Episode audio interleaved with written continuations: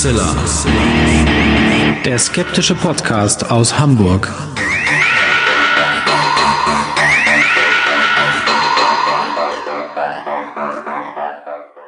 Hallo und herzlich willkommen zum 250. Mal bei Hoaxilla, dem skeptischen Podcast aus Hamburg mit der wunderbaren Hoax Mistress Alexa Hallo alle zusammen. und dem noch viel wunderbareren Sebastian Bartoschek, Hallo Alexander, hallo Alexa.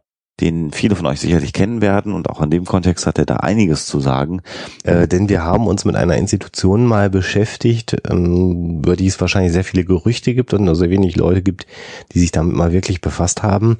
Die Rede ist von der GWUP. Ja, und da gibt es ja die gruseligsten Geschichten. Die Anhänger der GWUP sind Teufelsanbeter, die in ihren satanischen oder satanistischen Messen äh, Tiere opfern, sogar Babys schlachten. Äh, sie verehren Johann Konrad Dippel. Sie knien vor ihm nieder und beten ihn als ihren Gott an und veranstalten alles Mögliche an, an schrecklichen Dingen. Ähm, furchtbare Verbrechen werden ihnen zur Last gelegt.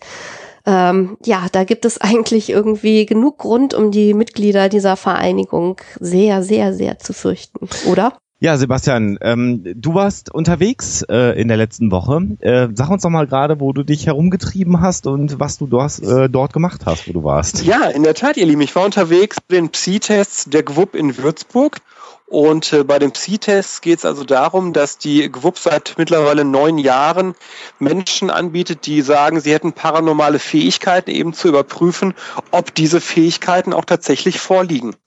Ja, und jetzt aktuell, was haben die behauptet zu können? Blutopfer. Aha. Okay. Das war für mich jetzt auch neu, weil das so ein Bereich ist, mit dem ich bisher nicht viel zu tun gehabt habe. Und wie hast du das so erlebt? Ähm, ist dir dann auch irgendwie äh, der einzige Schluss äh, in den Sinn gekommen, dass es sich dann, dass die vielleicht doch recht gehabt haben, oder hast du das dann durchaus?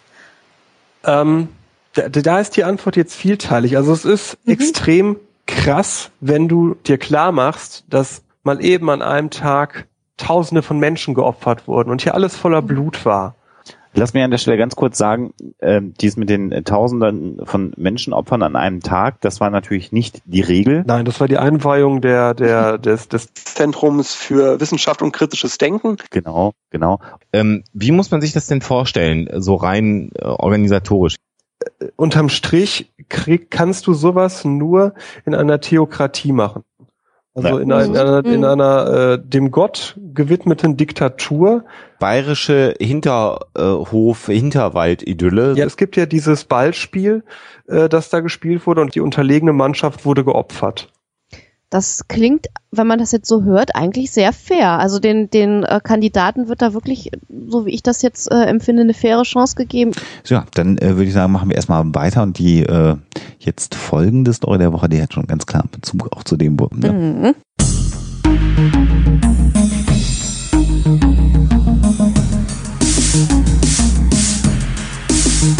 Die Story der Woche. Ich Ja. habe festgestellt, ich bin wahnsinnig unkreativ, was sowas angeht. Äh, ich habe einfach mal so wild äh, rumgeguckt, irgendwie, ob man irgendwas Interessantes finden kann. Und dann habe ich mal äh, einfach so auf gut Glück äh, mal ein bisschen äh, nach den Illuminaten äh, geguckt. Das muss doch was bedeuten. Um Himmels Willen. Also ich glaube, die Illuminaten äh, haben sich getarnt als Gewupp ähm, und ähm, versuchen dann über ihre Foren in Codeform irgendwie miteinander zu kommunizieren, ohne dass wir das mitkriegen. Klingt ja sehr abgefahren. Mm. Klären wir dann in äh, über zwei Stunden oder so, ne? Dann mal auf. Ja, hallo und herzlich willkommen jetzt wirklich zur 250. Folge Wir äh, sind von es. Hoaxilla. Jetzt sind wir wirklich. Vertrauen Sie Nicht, uns. Äh, geschnitten, also kaum. Genau, nämlich die Hoax Nicht mehr als sonst. Hallo, ihr da draußen. Und ähm, ja, das war von Simon, dieser Einspieler. Und da merkt ihr mal, wie gruselig das ist, wenn man immer die gleiche Folgenintro hat und irgendwie alle Zahlen schon mal vorgekommen sind. Dann setzt man sich hin und schneidet was zusammen. Äh, Simon, äh, äh, Wow. un unfassbares viel Respekt. Du musst dir so viel von uns angehört haben, um diesen Schwachsinn zusammenzuschneiden. Das ist äh, äh, toll. Wir haben mit offenem Mund da gesessen und ich hoffe, ihr da draußen Und auch. gelacht. Und gelacht. und äh, wenn ihr das äh, jetzt realisiert, dass das ein Zusammenschnitt war, hört es euch nochmal an, weil es einfach großartig äh, gelungen ist. Äh, super, super gut. Aber natürlich die 200. Äh, 50. Folge, 200. 250. Folge Konfetti. In der zusammengeschnittenen Intro war es richtig. War, war ich besser, ne? Vielleicht sollte ich Simon bitten. Ich überlege. Künftig alle Sendungen zu schneiden. zusammenzuschneiden. Das wäre doch richtig gut. Ähm, ja, Konfetti, Feuerwerk und natürlich ähm, werden sich jetzt Dinge ändern in der 250. Folge. So werden wir Mhm. ab der heutigen Folge ein äh, neues Intro haben. Ja, was und auch so ein bisschen zeitgemäßer ist, ne? also boah, zeitgemäß weiß ich jetzt nicht, aber Hört selbst. es, es gefällt mir sehr gut und es kommt von Andreas und Katharina und vielen Dank dafür. Dummheit. Unendliche Weiten. Wir befinden uns in einer Zeit von Fake News. Dies sind die Abenteuer des Podcasts Huxilla, der mit seiner zwei Personen starken Besatzung seit zehn Jahren unterwegs ist, um neue Verschwörungsmythen zu erforschen, Hoaxes zu debunken und die Leichtgläubigkeit zu bekämpfen.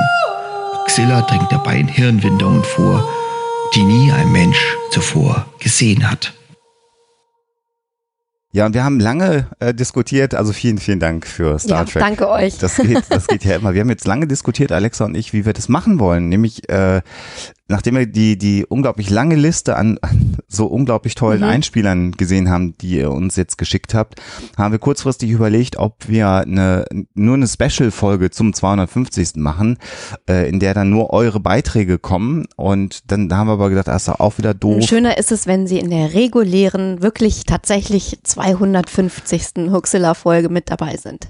Das haben wir jetzt entschieden. Das heißt, um das eigentliche Thema dieser Episode herum ähm, werdet ihr jetzt dann immer mal wieder verschiedene Einspieler hören und ähm, wir haben das so ein bisschen in ähm, kleine Blöcke zusammengefasst äh, und hören jetzt gerade noch mal, bevor wir zur Story der Woche kommen, ähm, mal in drei äh, Einspieler rein. Das eine ist äh, Cornelius Kurz, den habt ihr vor einiger gar nicht allzu langer Zeit hier gehört, unser befreundeter Kriminalbiologe aus Kiel, äh, der uns einen Gruß schickt. Dann Arne und Holger von Dirty Minutes Left und hier ist auch nett und natürlich Arne kennt ihr als meinen Podcast-Chef äh, vom Companion-Label in vielen anderen Produktionen, die haben uns was geschickt.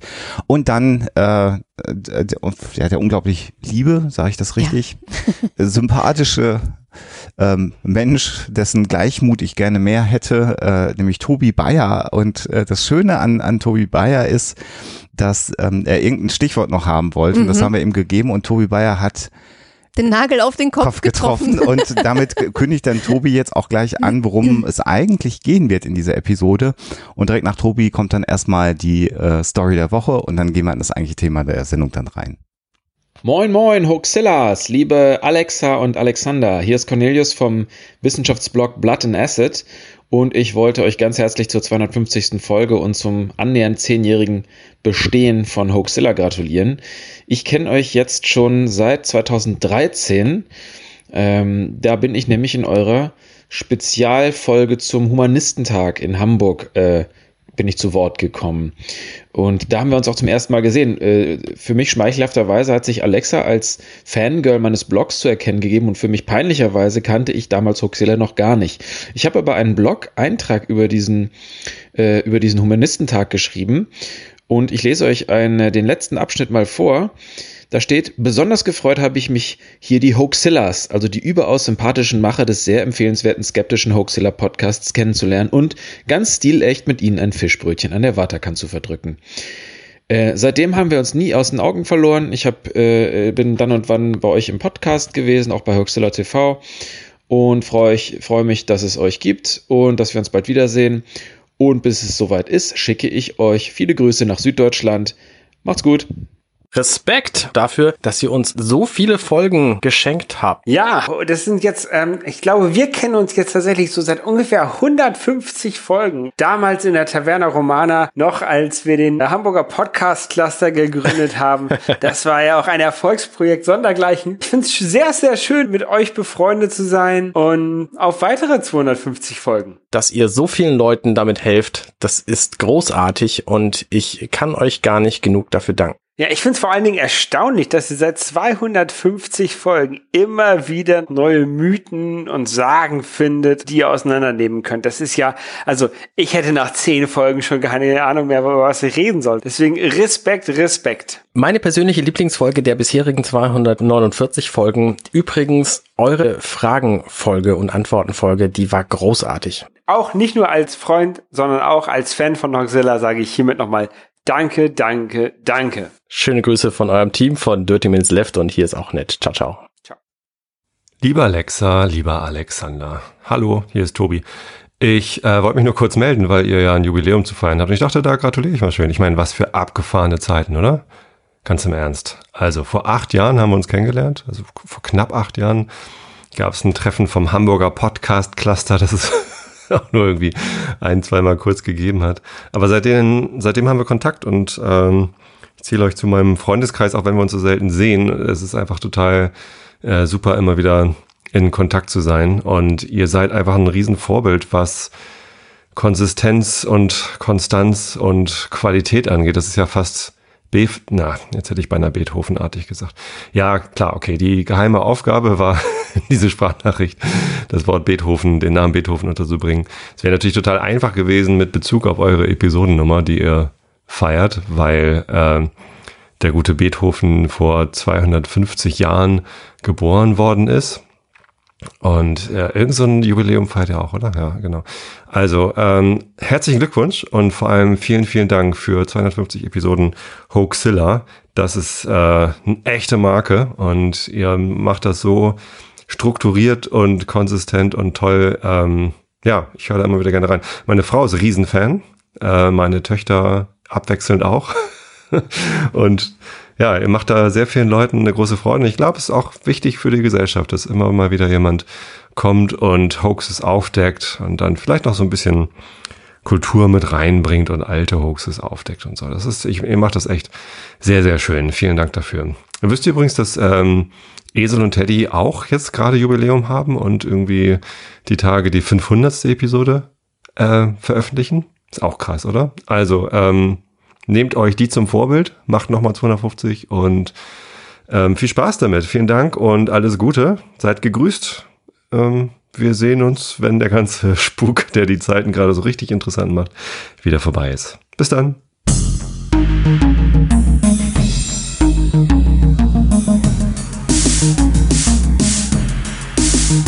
Die Story der Woche.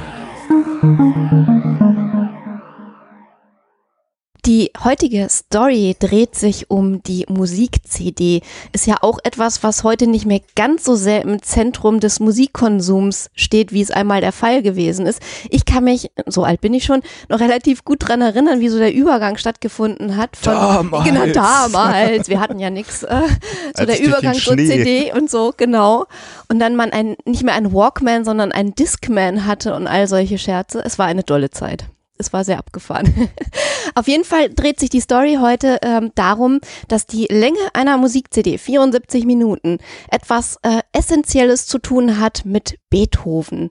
Ähm, es war nämlich tatsächlich so, dass der Präsident von Sony äh, dafür gesorgt hat und unbedingt verlangt hat, dass auf einen Tonträger komplett, ohne irgendwas machen zu müssen, Beethovens Neunte passt mit 74 Minuten. Man hat sich da orientiert nach einer Inszenierung dieser Symphonie von Furtwängler aus den 50er Jahren.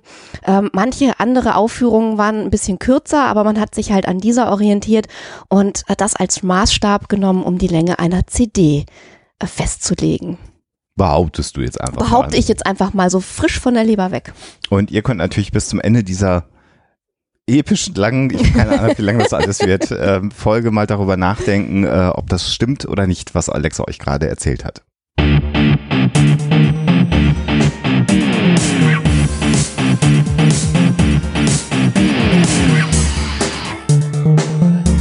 Thema der Woche.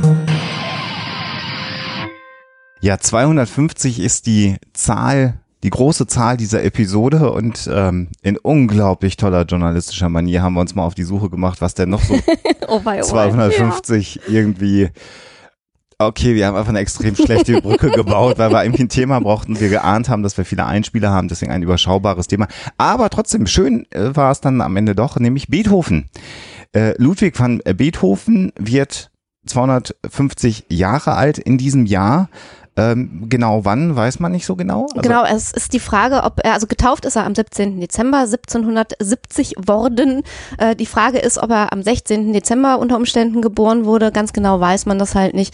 Aber sein Taufdatum ist auf jeden Fall ähm, aus Quellen ersichtlich. Also wir haben das alles ein bisschen nach vorne gezogen schon mal und feiern Herrn Beethoven schon mal mhm. ein bisschen vor, Herrn van Beethoven. Ja, wer weiß, was im Herbst so alles ist und im Winter mal gucken. Äh, äh genau, so und äh, Tobi hat das natürlich, Tobi Bayer ähm, macht ja nicht nur den wunderbaren Einschlafen-Podcast, sondern hat auch einfach äh, da schon einen richtigen Riecher natürlich gehabt ähm, und den Bezug dann auch hergestellt. Tja, ähm, was kann man denn über Beethoven machen? Es ist jetzt nicht so spannend wie das Mysterium um den Tod von äh, Wolfgang Amadeus Mozart. Das haben wir ja mal auch behandelt. Aber was ganz schön ist, es gibt so ein paar ganz verrückte Geschichten aus dem Leben von Ludwig von Beethoven, die wir rausgesucht haben. Das sind fast so Geschichten, wie sie Alexa sich ausdenken könnte. Und da haben wir uns gedacht, das passt eigentlich ganz gut. Aber natürlich, wenn wir jetzt schon hier unseren Bildungsauftrag auch ernst nehmen und die Hoax-Mistress sich in das Leben von Ludwig von Beethoven ausführlich eingelesen hat, ja, ist sie wieder sehr sehr akribisch ja, also gewesen. so doll nun auch wieder nicht, aber zumindest äh, monatelang genau, hast du gelesen. intensive Recherche. Ich ja. habe noch in petto eine Biografie, die ich demnächst, nein, lassen wir das. Nein, genau. Also lass uns ein bisschen auf die auf die Lebensgeschichte von Ludwig van Beethoven schauen, dann mal so ein paar lustige äh, biografische Details dann rausgreifen und Anekdoten, die Zeitgenossen über ihn erzählt haben. Ähm, und äh, irgendwie zwischendrin müssen wir einfach noch die vielen, vielen Einspieler ja. einbauen. Aber äh, fangen wir erstmal an. Ja, also äh, Beethoven ist von seinem Vater, der äh, Sänger war, ausgebildeter, kein Musiklehrer, äh, sondern Sänger, doch ähm, ziemlich arg schon als Kind getriezt worden, denn er hat sich an seinem Sohn, also ähm, äh, Beethovens Vater hat sich an seinem Sohn als Musiklehrer doch versucht, äh, mehr oder weniger streng, mhm. und ähm, wollte aus ihm gerne so ein Wunderkind à la Mozart machen. Und ähm, Beethoven hat auch tatsächlich ähm, schon sehr früh sehr, sehr großes Talent gezeigt und ist dann auch ähm, wirklich schon im Alter von so 15, 16 Jahren nach Wien äh, schon einmal gekommen, weil er eigentlich bei Mozart sogar lernen sollte. Also es ist nicht ganz klar in der Musikgeschichte, ob das wirklich so stattgefunden hat, dass er bei Mozart gelernt hat.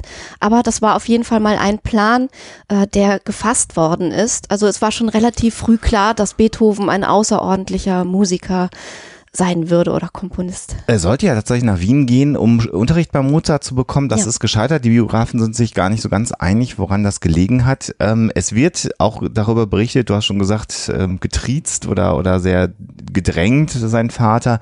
Man muss sich natürlich ähm, schon auch fragen, ob die Erziehung in, äh, im ausgehenden 18. Jahrhundert nicht generell deutlich strenger natürlich war, als das heute der Fall ist.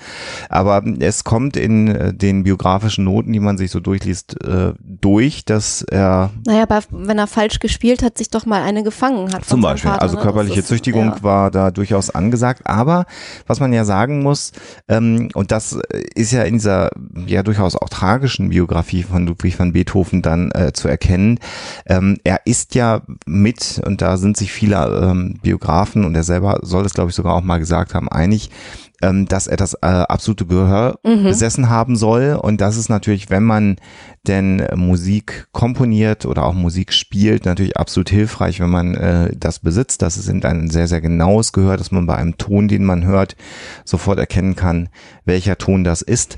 Und ähm, dieses Talent ist ihm ja, äh, also Ludwig van Beethoven offensichtlich direkt in die Wiege gelegt worden und hat natürlich sicherlich auch das möglich gemacht, was dann aus seinem Leben entstanden ist. Denn, das können wir vielleicht schon mal sagen, Ludwig van Beethoven ist weltweit wohl einer der beliebtesten Komponisten, ja.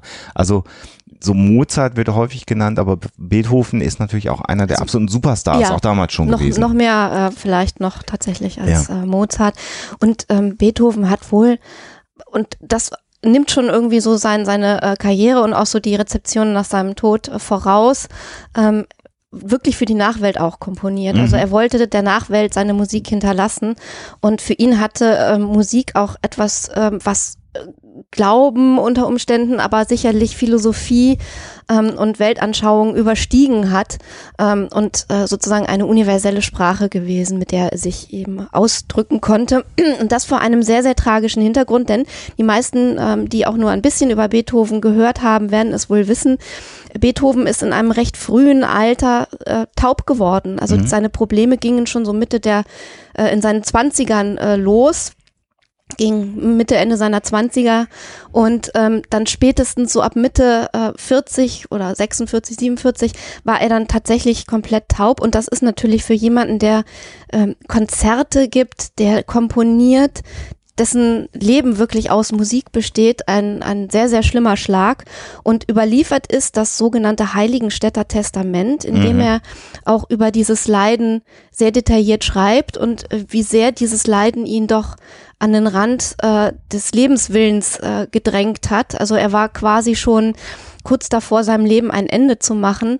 Und das ist wirklich so ein, so ein da spricht so ein, so ein Tiefstpunkt seines Lebens. Und es war halt die Frage, entweder er nimmt sich sein Leben und beendet alles an Ort und Stelle sozusagen, oder er äh, übersteht diese Krise irgendwie und macht einfach weiter. Und wenn man sich überlegt, was er, das ist 1802 wohl äh, verfasst worden, das Heiligenstädter Testament, was er danach noch an Musik komponiert hat, dann ist es einfach unvorstellbar, äh, was er da geleistet hat. Äh, und das trotz dieses Leidens. Insgesamt kann man festhalten, also es gibt verschiedene Thesen darüber, was äh, der Auslöser für die Taubheit war. Äh, man hat tatsächlich äh, ihn ja auch exhumiert oder gar nicht, man hat ihn nicht exhumiert, sondern hat man auch, aber man hat direkt nach seinem Tod eine. Obduktion angefertigt, gefertigt, weil er selber ja verfügt hat, dass das Rätsel seiner Taubheit geklärt werden muss. Und äh, somit hatte er dann einer Obduktion zugestimmt. Man hat festgestellt, dass der Gehörnerv ähm, geschädigt war und dass auch an den an den äh, inneren Hörorganen Probleme äh, gegeben hat. Ähm, der genaue Grund sei mal dahingestellt. Ähm, da gibt es eben verschiedene Aussagen, da wollen wir uns jetzt auch nicht festlegen, welche der Aussagen richtig ist. Wir verlinken ein paar Artikel zur Biografie von Beethoven, könnt ihr euch dann äh, durchlesen. Ähm, aber was hinzukam natürlich, du hast das Heiligenstädter Testament ja gerade angesprochen, ist ja auch seine Persönlichkeit, die Mhm. ja auch vor der Taubheit schon nicht die einfachste gewesen sein soll. Jetzt kann man sich natürlich überlegen, wenn jemand, dessen Leben Musik ist, mit 28 anfängt, Gehörprobleme zu entwickeln, ähm, ob das nicht auch einen Einfluss auf die Persönlichkeit hat. Ja, Also er schreibt ja auch darüber. Ne? Er Ja. sagt irgendwie, wenn ihr mich alle für einen ungehobelten Klotz sozusagen haltet, dann kann es auch einfach daran liegen, dass ich äh, die Gesellschaft von Menschen scheue, weil ich einfach nicht mehr höre, was in einem Raum gesprochen Ja. wird. Ja. Kann man ja wirklich gut nachvollziehen. Also sehr, sehr interessant und da ist natürlich die Frage, ist die schwierige Persönlichkeit vorher schon da gewesen ähm, oder ist es durch die Erkrankung gekommen? Wahrscheinlich beides ein Stück weit hat sich da bedingt. Also ähm, es kommt ja noch eine Sache dazu. Es ist ihm nach seinem Tod eine Locke seines Haars abgeschnitten worden und diese Locke hat zwar mehrfach den Besitzer gewechselt dann in den Jahrhunderten, ähm, ist aber bis heute erhalten und ist auch von Medizinern untersucht worden und man hat sehr, sehr hohe Konzentrationen von Blei festgestellt. Also ist die Frage, ob er vielleicht schon äh, in seinem Leben an einer Bleivergiftung gelitten hat, was ja auch unter Umständen Auswirkungen auf seine Persönlichkeit hätte haben können. Er hat auch unter anderen Leiden noch äh, äh, gelitten, äh, andere Beschwerden gehabt. Ja, also so Ob das vielleicht damit. Magen-Darm-Krämpfe, die ihn begleitet haben. Und was man ja auch noch sagen muss, Blei hat man in den Haaren gefunden, dass äh, der Bleizucker, mit dem sein Lieblingswein versetzt war, ähm, äh, wird da als Ursache gelegentlich angeführt. Ähm, und äh, auch zur damaligen Zeit, wenn man denn dann schon gesundheitliche Probleme hatte, war die Medizin der damaligen Zeit sehr darauf geprägt, Aderlasse durchzuführen, zum einen. Und zum anderen gab es auch Quecksilber Mhm. als Medikament. Und das ist ja natürlich auch, wie man heute weiß, einfach giftig und Quecksilber zu sich zu nehmen, ist eigentlich das Dümmste, was man machen kann. Äh, aber das war natürlich damals State of the Art äh, in, der, in der pharmakologischen Therapie. Und letztendlich verstorben ist ja äh, Beethoven am Ende dann auch an einer Leberzirrhose Mit 56 Jahren. Mhm. mit 56 Jahren. Und äh, Alkoholkonsum, also dem war er offensichtlich sehr zugetan. Das ist äh, natürlich da. Das spricht dafür, dass die Leber natürlich angegriffen ist. Aber klar, wenn man dann noch Blei äh, konsumiert als Giftstoff und auch noch Quecksilber, all das sind ja Gifte, die auch über die Leber mit abgebaut werden, ist ja natürlich kein Wunder, dass dieses Organ dann auch massiv angegriffen irgendwann ist. Und dann kommt eben noch die Geschichte mit dem Hörverlust dazu, Ja. was einen wirklich auch schon, ähm, wenn man sonst keine Beschwerden hat, wirklich ähm, arg zurückwerfen kann und natürlich auch ähm, es schwierig macht, mit anderen Menschen zu interagieren. Es sind Konversationshefte Mhm. erhalten, weil dann irgendwann seine Besucher dazu übergehen mussten, das, was sie sagen wollten, aufzuschreiben, Mhm. damit äh, Beethoven darauf äh, reagieren konnte. Das kann man also bis heute nachlesen. Äh, auch eine sehr, sehr interessante Quelle. Und äh, in dem Zusammenhang eine Anekdote, als äh, 1824 Beethovens Neunte, die berühmte Freude schöner Götterfunken, ähm, aufgeführt wurde, war er zwar dabei, ähm, hat aber mit dem Rücken zum Publikum gesessen und erst eine Sängerin musste sagen, jetzt dreht euch doch mal um, Meister, und äh, nehmt den Applaus des Publikums entgegen. Und vorher hat er gar nicht äh, mitbekommen, ähm, was die Menschen sozusagen veranstaltet haben an Lärm und wie sie ihm zugejubelt haben. Auf jeden Fall war Beethovens Neunte sehr schnell ein sehr, sehr großer Erfolg.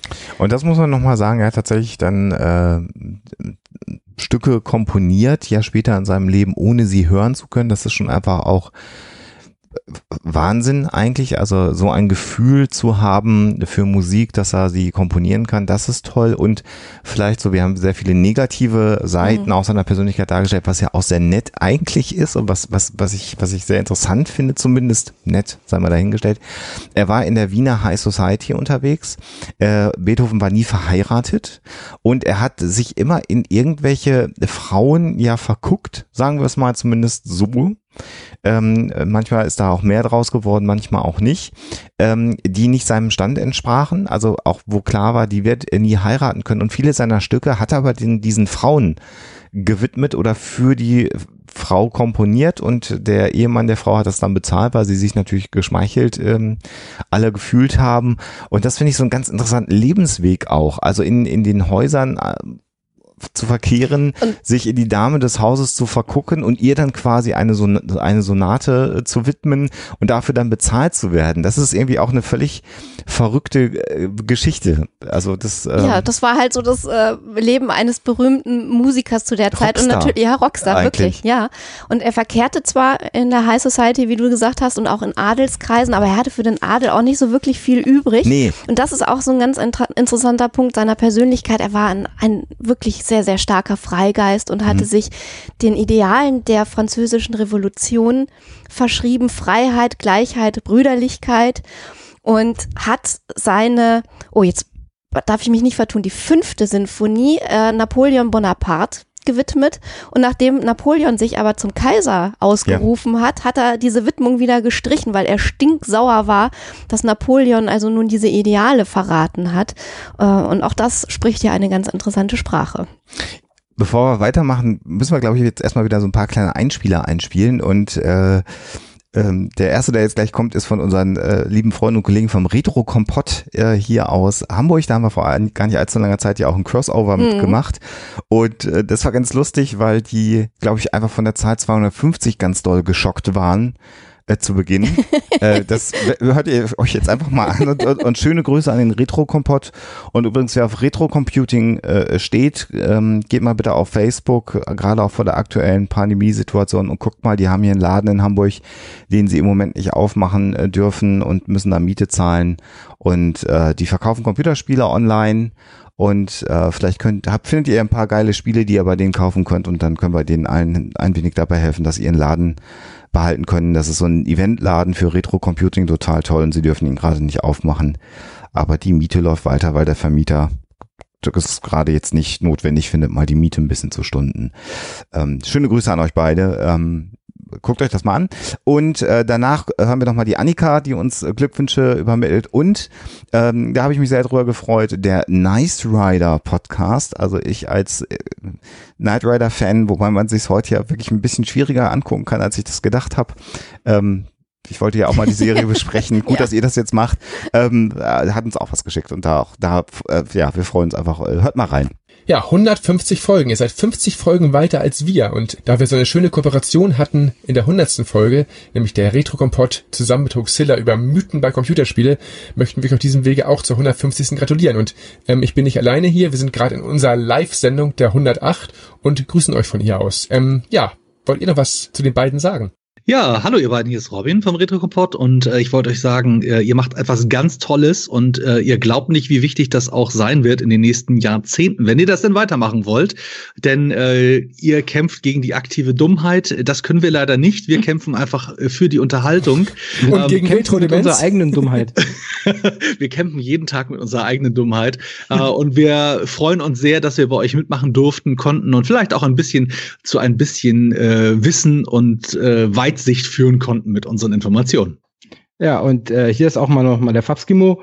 Und ich gebe ehrlich zu, ich habe noch nie eine Folge von eurem Podcast gehört, aber verzeiht mir, ich habe so um die 40 Podcasts in meinem Catcher und ihr seid irgendwann auch noch mal dran. Ich werde, wenn dann von Anfang an alles durchhören, weil so Oh mache ich, Gott. das immer- so mach ich das immer mit Podcasts. Im Moment ist es bei mir so mit äh, methodisch inkorrekt, wo ich schon zwei Drittel geschafft habe und die werden immer länger. Die haben inzwischen dann auch irgendwann vier Stunden lange Folgen. Egal, wenn ich einen Podcast erstmal in mein Herz geschlossen habe, dann höre ich ihn von Anfang an durch. Ein Glück muss ich das mit dem Retro-Kompott nicht machen. Also nochmal viele Grüße auch von mir. Viele Grüße und viel Spaß bei der 150. Folge und auf die nächsten 150. Aber du hast einen Vorteil. 150 Folgen Hoaxilla sind wahrscheinlich weniger als drei Folgen Retro-Kompott. Also beide Daumen nach oben für euch beiden, auf dass es euch noch lange gibt. Von mir auch. Ich bin's Oliver und ich habe jetzt tatsächlich den Podcast selber so nicht gehört. Ich kenne euch jetzt auch tatsächlich nur von dem Crossover mit mit dem Retro-Kompott, was mir sehr, sehr gut gefallen hat und ähm, werde wahrscheinlich auch die Zukunft mir mal so ein paar Folgen von euch geben. Alles Gute. Bis Ja, bald. ciao. Tschüss. Ja, liebe Hoaxillas, habt ihr wirklich gedacht, wir würden euch zur 150. Folge gratulieren? Nein, natürlich seid ihr schon bei der 250. Folge. War uns natürlich allen sofort klar. Das war ein Hoax. genau. Zwei wir war wollten- uns nicht retro genug, wir wollten die Eins haben. Wir wollten euch in die Irre führen und wir wollten auch einfach nicht wahrhaben, dass ihr schon so viel weiter weg seid äh, von uns als wir. Wir sind ja erst bei der 109 ähm, oder vielleicht bei der 9. Also ich weiß es nicht ganz genau. Und wir wollten es uns nicht nehmen lassen, euch ein zweites Mal zu gratulieren. Denn das habt ihr euch verdient. Wollten Außerdem nämlich bin ich immer- beim Nachhören erst bei der 150, also passt das. Wir wollten ko- kostenlose Sendezeit haben, das war uns auch wichtig bei euch. Ich habe die 150. ich habe die 150. Folge gehört und ich, es kam mir voll aktuell vor. Ich dachte, das muss einfach die neueste sein, wie man sich täuschen kann. Alles Gute zur 250. Ja, auf jeden Fall. Ich hoffe, jetzt stimmt's. Sonst melden wir uns gleich nochmal. Sonst wird's ein Hoax. Gute Nacht. Ciao. Hallo lieber Hoaxmaster, hallo liebe Hoax-Mistress. Herzlichen Glückwunsch zu eurer 250. Episode. Wahnsinn. Ich hoffe, es kommen noch mindestens 250 mehr. Ich freue mich schon auf ganz viele spannende Fälle und Themen. Macht weiter so. Hier spricht Nice Rider. Der Night Rider Podcast mit Basti und Philipp. Liebe Alexa, lieber Alex, tausend Dank, Blumen und Konfekt für 250 Folgen Hoaxilla. Denver Airport Verschwörung, Gerd Postel, die Papst-Prophezeiung. Ist ja alles schön und gut. Aber wenn ihr mal darüber sprechen wollt, ob David Hasselhoff nicht vielleicht ein Reptiloid ist, sagt Bescheid. Vielen Dank euch, viel Spaß mit dem He-Man-Buch und auf die nächsten 250 Folgen. David Hasselhoff als Reptiloid. Äh, wenn ihr das Wer in der- hätte es gedacht? Wenn ihr das in der Folge findet und ich irgendwann vielleicht nochmal Zeit habe, komme ich euch gerne besuchen beim Nice Rider Podcast. ähm, aber ich kann mich nicht daran erinnern, eine Reptiloiden-Folge gesehen zu haben bei Knight Rider. Du Äh, wolltest es nicht sehen. Vielleicht wollte ich es auch nicht sehen, genau. Wir, wir müssen, weil wir so viele bekommen haben, noch ein paar weitere Einspieler äh, nochmal kurz liefern. Andreas hat uns was geschickt, ähm, da haben wir uns sehr drüber Ja. gefreut. Äh, aus dem Münsterland, schöne Grüße in die alte Ha- ja, Heimat. Ja, Also Zwischenheimat. Richtige Heimat war das ja nie, ja, schon auch doch. aber lange Mhm. waren wir ja im Münsterland. Äh, und dann ähm, vom Arthur nochmal ein kleiner äh, Gruß, da haben wir uns auch sehr drüber gefreut, vom Märchenonkel Podcast ähm, was zu hören. Und die ganz liebe Yggdrasil Grüße, genau. und die Yggdrasil-Tapes ähm, haben uns auch was geschickt. Super, ja. Da, da hören wir jetzt auch noch mal rein und schöne Grüße in alle Richtungen und äh, ich versuche euch alle zu verlinken. Ähm, unter der Folge irgendwie. Und wenn ich das vergesse, dann schreibt mich bitte nochmal an, dass ich einen Link auf euch alle setze, damit die Leute euch dann ja auch finden, wenn sie mehr von euch hören wollen. Ich habe hier eine Liste und hoffe, dass ich niemanden vergesse. 250 Folgen Hoaxilla, der skeptische Podcast aus Hamburg. Dazu herzlichen Glückwunsch, lieber Alexa, lieber Alexander. Ihr seid und bleibt der erste Podcast, den ich jemals gehört habe. Und ich höre euch immer noch gerne. Macht einfach weiter so. Ich freue mich auf mindestens 250 weitere Folgen und grüße euch ganz herzlich aus dem Münsterland, euer Andreas. Hallo Hoax Mistress, hallo Hoaxmaster. Arthur hier vom Märchenonkel Podcast. Wow, 250 Folgen habt ihr jetzt hinter euch schon. Das ist eine unfassbare Menge, die man auch erstmal schaffen muss. Und ich meine, das habt ihr ja auch nicht in drei, vier Tagen mal eben so gemacht, sondern euch gibt's jetzt schon eine verdammt lange Zeit. Und ich weiß, Alexander mag es nicht, wenn man euch deswegen so ein bisschen als Urgesteine bezeichnet. Aber wenn man überlegt, wie viele Jahre ihr jetzt schon über die Podcast oder euren Podcast bekannt seid, dann kann man euch so ein bisschen vielleicht dann doch allein aufgrund der Zeitspanne so nennen. Und vielleicht auch noch wegen einem anderen Aspekt. Denn ihr habt sicherlich mit eurem Podcast nicht nur viel erreicht, sondern auch bei den Leuten viel bewirkt. Ich glaube, da draußen gibt's sehr viele Leute, die ihr in irgendeiner Form inspiriert habt. Vielleicht habt ihr sie zu Geschichten inspiriert oder ihr habt sie inspiriert, irgendwie eine, einen eigenen kleinen Kurzfilm zu drehen oder irgendwelche solche Sachen. Mich habt ihr auf jeden Fall inspiriert, und zwar dazu einen eigenen Podcast zu machen. Auch wenn das Ganze nicht auf Anhieb geklappt hat und ich nochmal einen zweiten Anstoß durch die beiden Jungs von äh, Minkorrekt brauchte, bin ich euch sehr, sehr dankbar, dass es euch gibt und dass ich diesen kleinen Anstoß durch euch gewinnen konnte.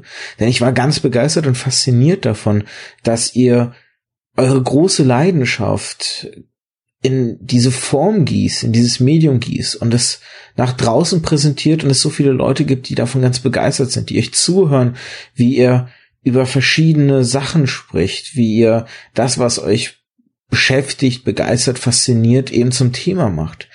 Und dieses Gefühl und diese Begeisterung, die ihr wahrscheinlich da je, bei jeder Folge immer wieder, immer noch verspüren dürftet, wollte ich auch ein Stück weit haben. Und das war so ein bisschen der Funke, die Inspiration, die ich mir da bei euch geholt habe. Deswegen, vielleicht ist es ganz okay, wenn man euch so ein bisschen Podcast-Urgesteine nennt. Weil ich kann mir vorstellen, dass da ganz viele draußen sind, die heute auch Podcasts machen, die so ein bisschen diesen kleinen Funken von euch abgezogen haben oder durch euch gewonnen haben, besser gesagt. Und deswegen danke. Danke für 250 Folgen Hoaxilla. Danke, dass es euch jetzt auch wieder regelmäßiger gibt. Danke dafür, dass ich euch auch ja bereits begegnen durfte. Und ich freue mich auch schon bereits auf die nächste Begegnung wieder. Und danke einfach, dass ihr immer noch Spaß habt an eurem Podcast, dass ihr ihn weitermacht und dass ihr euch nicht unterkriegen lässt, egal was ist. Denn man muss nicht immer gleicher Meinung mit euch sein, aber auf jeden Fall sollte man respektieren, was ihr da geschaffen habt. Also, auf weitere 250 Folgen Hoaxilla. Liebe Alexa. Und lieber Alexander. Hier sind Nele. Und Anders. Von Yggdrasil Tapes. Wir möchten euch ganz herzlich gratulieren. Ja. Zu eurer 250. Folge Hoxilla. Wir von Yggdrasil Tapes haben ja demnächst auch unsere große Jubiläumsfolge. Genau, die große Folge 36. 36. Die große Folge 36. Also, macht weiter so mit tollen Geschichten über Urban Legends. Lost Places. Und Verschwörungstheorien. Ja, warum nicht? Alle Daumen nach oben. Ja. Bis bald. Tschüss. Ja, wir sind nach wie vor beeindruckt, wie viele Leute äh, an uns hier äh, denken und ähm, es, kommen auch noch Einspieler. Das äh, können wir euch leider. Es hört nicht auf. Es hört nicht auf und äh, das wird eine lange Folge. Aber wir haben ja gesagt, wir wollen jetzt mal ein paar lustige Geschichten rund Ja. um äh, Ludwig van Beethoven. Bemerkenswerte Geschichten. Ach, die ein oder andere Ja. sind auch schmunzlerisch, finde ich schon. Ähm, willst du vielleicht ein paar anfangen, Alexa? Ja, eine, die mich äh, schon beeindruckt hat, war, ähm, dass er mal äh, ja spazieren war. Äh, Das hat er wohl öfter gemacht, so in der Wiener Umgebung. Tatsächlich äh, vor allen Dingen natürlich im Sommer, wenn das Wetter schön war, dann ist er irgendwie äh, da durch die Gegend gegangen mit einem Zylinder oder Filzhut ähm, und hat dann irgendwie mit den Armen einen Takt vor sich hin ähm, ge geklopft und hat vor sich hin gesummt. Und irgendwann muss es einmal äh, passiert sein, dass er die Zeit vergessen hat bei einem solchen Ausflug. Und dann hat er sich auch noch verirrt Und dann ist er einigen Anwohnern, die da irgendwie unterwegs waren, aufgefallen, dass da so ein Herr äh, durch die Gegend ähm, rennt und irgendwie so ein bisschen ziellos erscheint. Und er hatte auch noch einen ganz schäbigen Rock an an diesem Tag. Und äh, er hat ihnen dann äh, gesagt, äh, ich bin der Beethoven und äh, es wurde ihm nicht geglaubt. Und ähm, dann hat wohl einer gesagt, ähm, äh, Al- Alump sind sie, so sieht Beethoven nicht aus. Also, er ist äh, absolut nicht erkannt worden und es konnte sich keiner vorstellen, dass in so einem schäbigen Rock der große Meister der Musik äh, durch die Gegend spaziert. Und ähm, dann ist er also ähm, erstmal ähm, ja festgehalten worden und dann kam aber der Musikdirektor äh, Herzog herbei und der hat dann bestätigt, dass es sich äh, tatsächlich um Beethoven gehandelt hat und dann wurde er äh, also wirklich nach Hause zurückgebracht und ähm, ja alles wurde gut, aber er hat sich verirrt, ist nicht erkannt worden und sozusagen ja so ein bisschen wie als Landstreicher behandelt worden. Ja. Also man wusste nicht genau, was man mit ihm anfangen sollte. Genau, das ist eine schöne Geschichte, aufgeschrieben von äh, einem Herrn Sommer im Jahr 1825. Und es gibt ja noch so zwei äh, Berichte aus den 1780er Jahren, äh, und zwar aus Erinnerungen von Gottfried Fischer. Ähm, der hat zwei Geschichten rausgesucht, da war Beethoven halt zehn Jahre alt, Ludwig van Beethoven. Und neben dem strengen Vater waren die Kinder aber natürlich dann auch viel unterwegs draußen und haben Unsinn gemacht. Und es gibt so zwei Zitate, die ganz lustig sind, die hier aufgeführt werden, weil es da dann darum geht, was aus diesen Kindern wohl werden wird. Und ähm, die Cecilia Fischer, also die Tochter äh, des Vermieters, äh, hat dann irgendwann mal ihm wirklich Vorwürfe darüber gemacht, was die Kinder denn da draußen machen würden im Regen und auf dem kalten Pflaster und hat dann gesagt, was wohl mal aus euch werden wird. Und dann hat wohl Beethoven ihr geantwortet, was liegt daran? Wenn ich einmal ein Herr werde, dann wird mir das keiner mehr ansehen. Also da hatte der kleine Ludwig ja schon auch ein gewisses Selbstbewusstsein und das gleiche darauf äh, oder in, ins gleiche Horn ähm, schlägt die Geschichte dass sie von der Hausmeisterin einmal äh, Hühnereier geklaut hatten und dabei erwischt wurden. Und darauf hat dann die ähm, Frau Fischer, ähm, also das sind die Aufzeichnungen des Vermieters, äh, Herrn Fischer, dann gesagt, äh, du bist auch einer, na Moment, ich lese mal richtig vor, ich glaube, du bist auch einer von den schlauen Füchsen. Was wird wohl aus dir noch werden? Also das ist auch so eine Geschichte, weil nämlich, als sie die Eier geklaut hatten und erwischt worden sind, er gesagt hat, naja, das war der Fuchs, der die geklaut hat. Und da hat dann die äh, Vermieterin gesagt, du bist auch einer von diesen Füchsen. Ähm, also Selbstbewusstsein hat er da trotz offensichtlich der nicht ganz schweren, äh, nicht, nicht ganz einfachen Kindheit ähm, gehabt. Und äh, das, äh, das sind so schmunzlerische Geschichten. Natürlich ist er dann einer der bekanntesten Musiker schon damals seiner Zeit geworden. Natürlich. Vielleicht um, um seine weiteren Besonderheiten ein bisschen äh, zusammenzufassen. Ähm, ist sehr, sehr oft umgezogen und ähm, auch innerhalb Wiens äh, sehr, sehr oft umgezogen, aber auch generell äh, erstmal von Bonn nach Wien und äh, er war noch an anderen Orten zwischendurch, je nachdem natürlich auch, wer ihn gerade auch bezahlt hat. Äh, ja. Und ähm, irgendwann hat er dann aber äh, den ähm, Leuten, die ihm was schicken wollten, gesagt, ähm, irgendwie, ja, schickt's doch einfach an Ludwig van Beethoven. Ja. Und äh, das war aber zu einer Zeit, da hatte Wien, äh, ich will jetzt nicht lügen, 200.000 Einwohner schon. Also Ja. das äh, war natürlich auch nicht so ganz einfach, ihn da ausfindig zu machen, aber er meint, irgendwie muss reichen, Ludwig van Beethoven.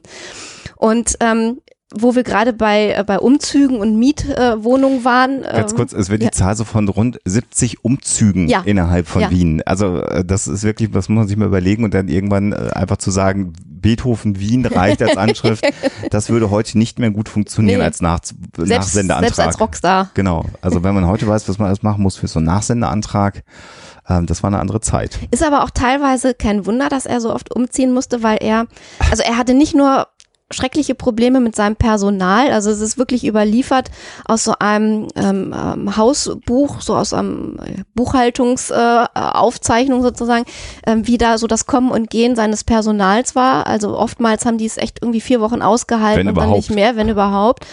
Und wechselten also ständig. Ähm, aber er war auch ähm, ein sehr, sehr schwieriger Mieter und er hatte irgendwie so Angewohnheiten, die es wirklich nicht leicht gemacht haben, auch mit ihm in einem Haus zu wohnen. Also wenn er dann irgendwie eine Eingebung gekriegt hat und sich ans Klavier gesetzt hat, das war ihm wurscht, ob das dann Mitternacht war oder morgens. Er hatte sich hingesetzt und äh, hat äh, gesungen, äh, gespielt und alles Komponiert. Mögliche komponiert äh, gemacht, ohne auch Rücksicht auf Verluste. Und ähm, Eine Geschichte ist überliefert aus der Probusgasse 6 in Wien. Da hat sich nämlich ein unter ihm wohnender Mieter beschwert, weil Wasser von der Decke tropfte. Und da kann man ja auch fragen, hm, heute würden wir sagen Wasserrohrbruch, irgendwie Badewanne, äh, Badewasser laufen lassen, nicht ausgemacht.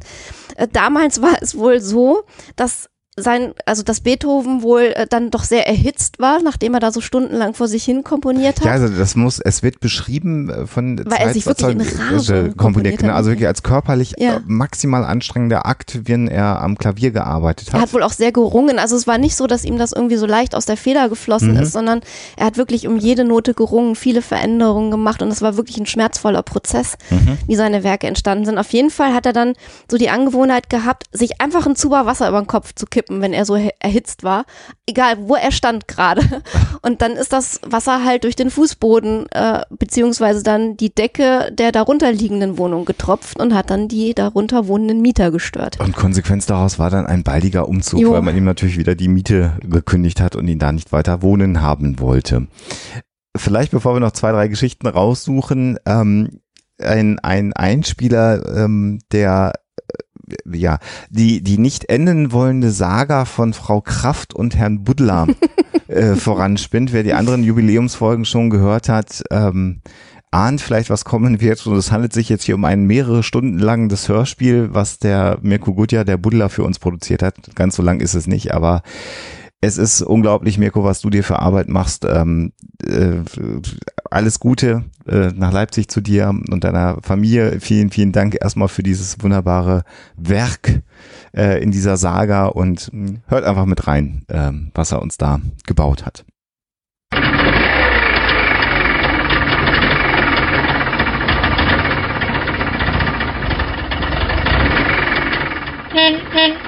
Hey, Mrs. Kraft, Mrs. Laura Kraft.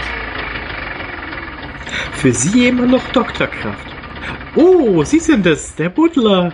Lange nicht gesehen. Stimmt. Na, wann war das letzte Mal? Ah, als Sie bei den Huxillas eingebrochen sind, anlässlich der Jubiläumsfolge und die Bundeslade stehlen wollten?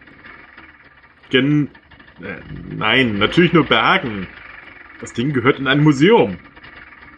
Apropos Museum, worin zum Teufel sitzen Sie da eigentlich? In einer Zeitmaschine. Sehen Sie das Ding da hinten? Meine eigene Erfindung. Das ist ein Pottkompensator. Moment mal, Sie haben eine Zeitmaschine in einen äh, Trabi eingebaut? Ein kleines Budget. Ich bin im öffentlichen Dienst, Sie wissen ja, wie das ist. Aha. Und was wollen Sie jetzt von mir? Ist schon wieder irgendwas mit der Bundeslade? Nein, die Bundeslade ist okay. Es geht um Ihre Kinder. Wir müssen Ihnen helfen. Sie müssen mit mir kommen. Ach so.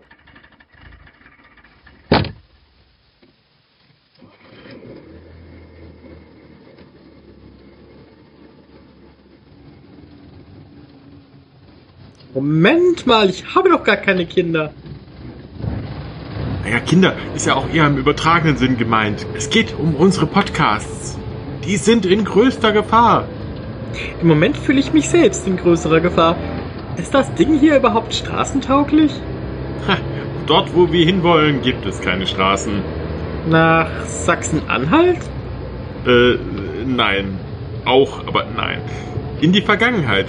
Wir müssen zurück. Zurück in die Vergangenheit der Gegenwart der Zukunft der Podcasts. Oder so. Sie sind der Butler, Butler.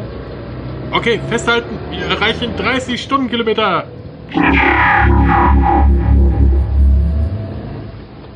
Okay, das sind wir.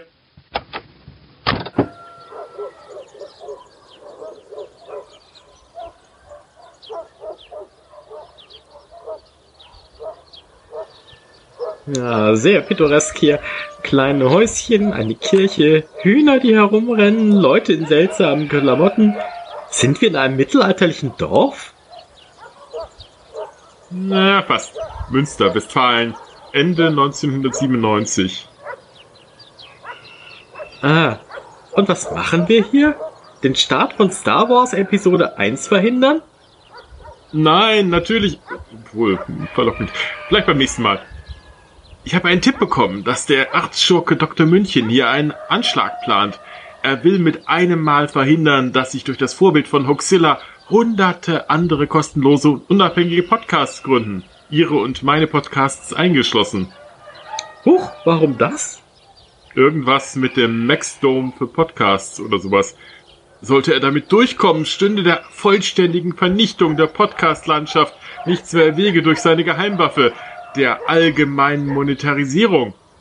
Da sei der liebe Pott vor. Sie sagen es. Ja, hier, da drüben. In dieser Diskothek soll alles seinen Anfang genommen haben. Kommen Sie mal mit ums Eck, ich habe da so ein Gefühl. Ja, genau. Helfen Sie mal bitte mit der Tür beim Hintereingang. Geschafft. Sie ist offen. Wir sind offenbar genau unter der Tanzfläche. Ah, Sie hatten recht, da blinkt irgendetwas bedrohlich. Eine Zeitbombe, wusste ich's doch, dieser Schurke. In dieser Diskothek kommen Alexander und Alexa Waschkau zusammen. Sie planen den ersten Hoxilla-Podcast. Wir müssen Dr. München aufhalten, bevor er alles in die Luft jagt. Was wohl diese Zahlen hier bedeuten sollen? 15, 14, 13? Oh Gott, die geht gleich hoch. Schnell. Soll ich den blauen oder den roten Draht durchschneiden? Was weiß ich? Ich bin farbenblind. 7, 6, 5. Wir müssen doch irgendwas tun können. Hm, vielleicht hilft das hier.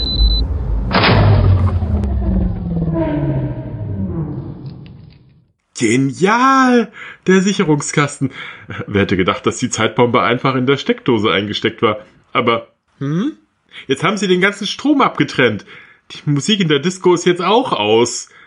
Wie sollen denn Alexa und Alexander jetzt zusammenkommen, wenn nicht Run to the Hills läuft? Sie können immer nur meckern, meckern, meckern. Wir müssen irgendetwas tun. Hier. Ah, da drüben. Da geht's hoch zur Bühne. Ich habe eine Idee. Sie immer mit Ihren Ideen.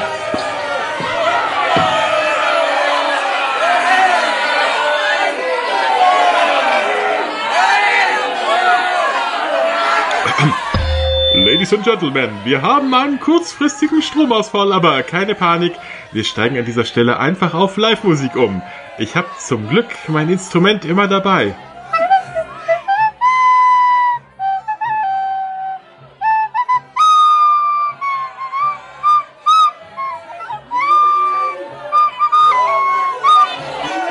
Ah, ich höre schon auf. Hey, hey, nicht anfassen. Ich bin kitzlig. Ich gehe schon. Ich schätze, ihr seid wohl noch nicht so weit. Aber eure Kinder fahren da voll drauf ab. Was machen wir jetzt? Ich fürchte, jetzt ist alles verloren. Die zwei werden sich nie finden. Und die Podcasts. Oh Gott, meine Hand! Ich beginne mich schon aufzulösen. Jetzt reißen Sie sich mal zusammen. Wenn überhaupt, dann lösen sich Ihre Podcasts auf. Das wäre kein so großer Verlust für die Menschheit. Ich darf, darf doch schon wer bitten. Äh, hören Sie mal. Hören Sie, das ist Alexander. Er geht selbst zum Mikro. So, und jetzt da oben hin. So. ich fühle mich so wohl. Ihr seid so gut zu mir.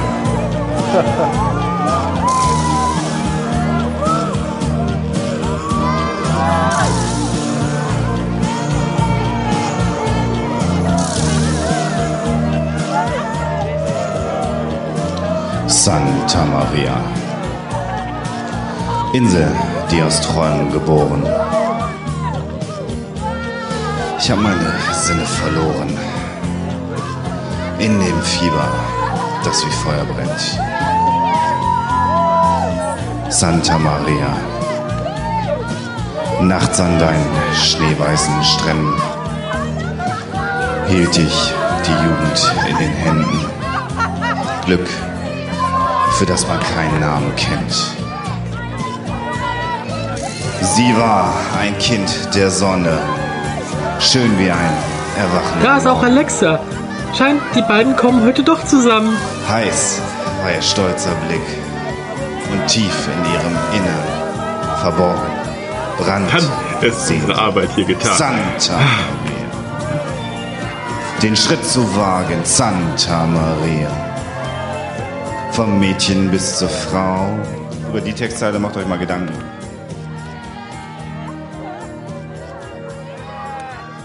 Ende gut, alles gut.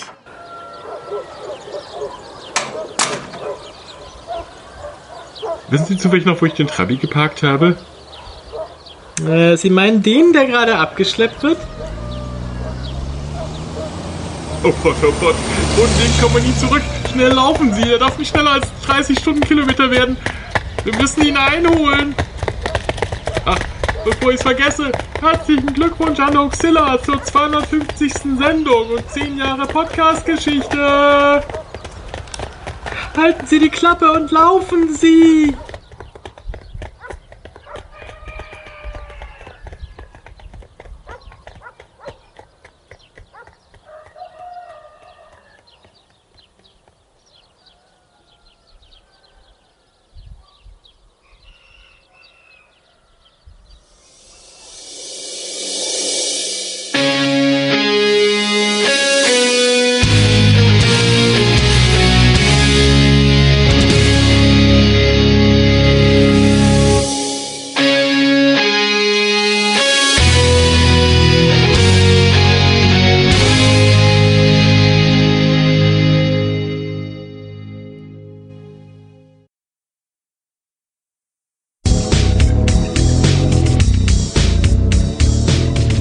Hallo und herzlich willkommen zum 65. Mal bei Tuxilla das Musical.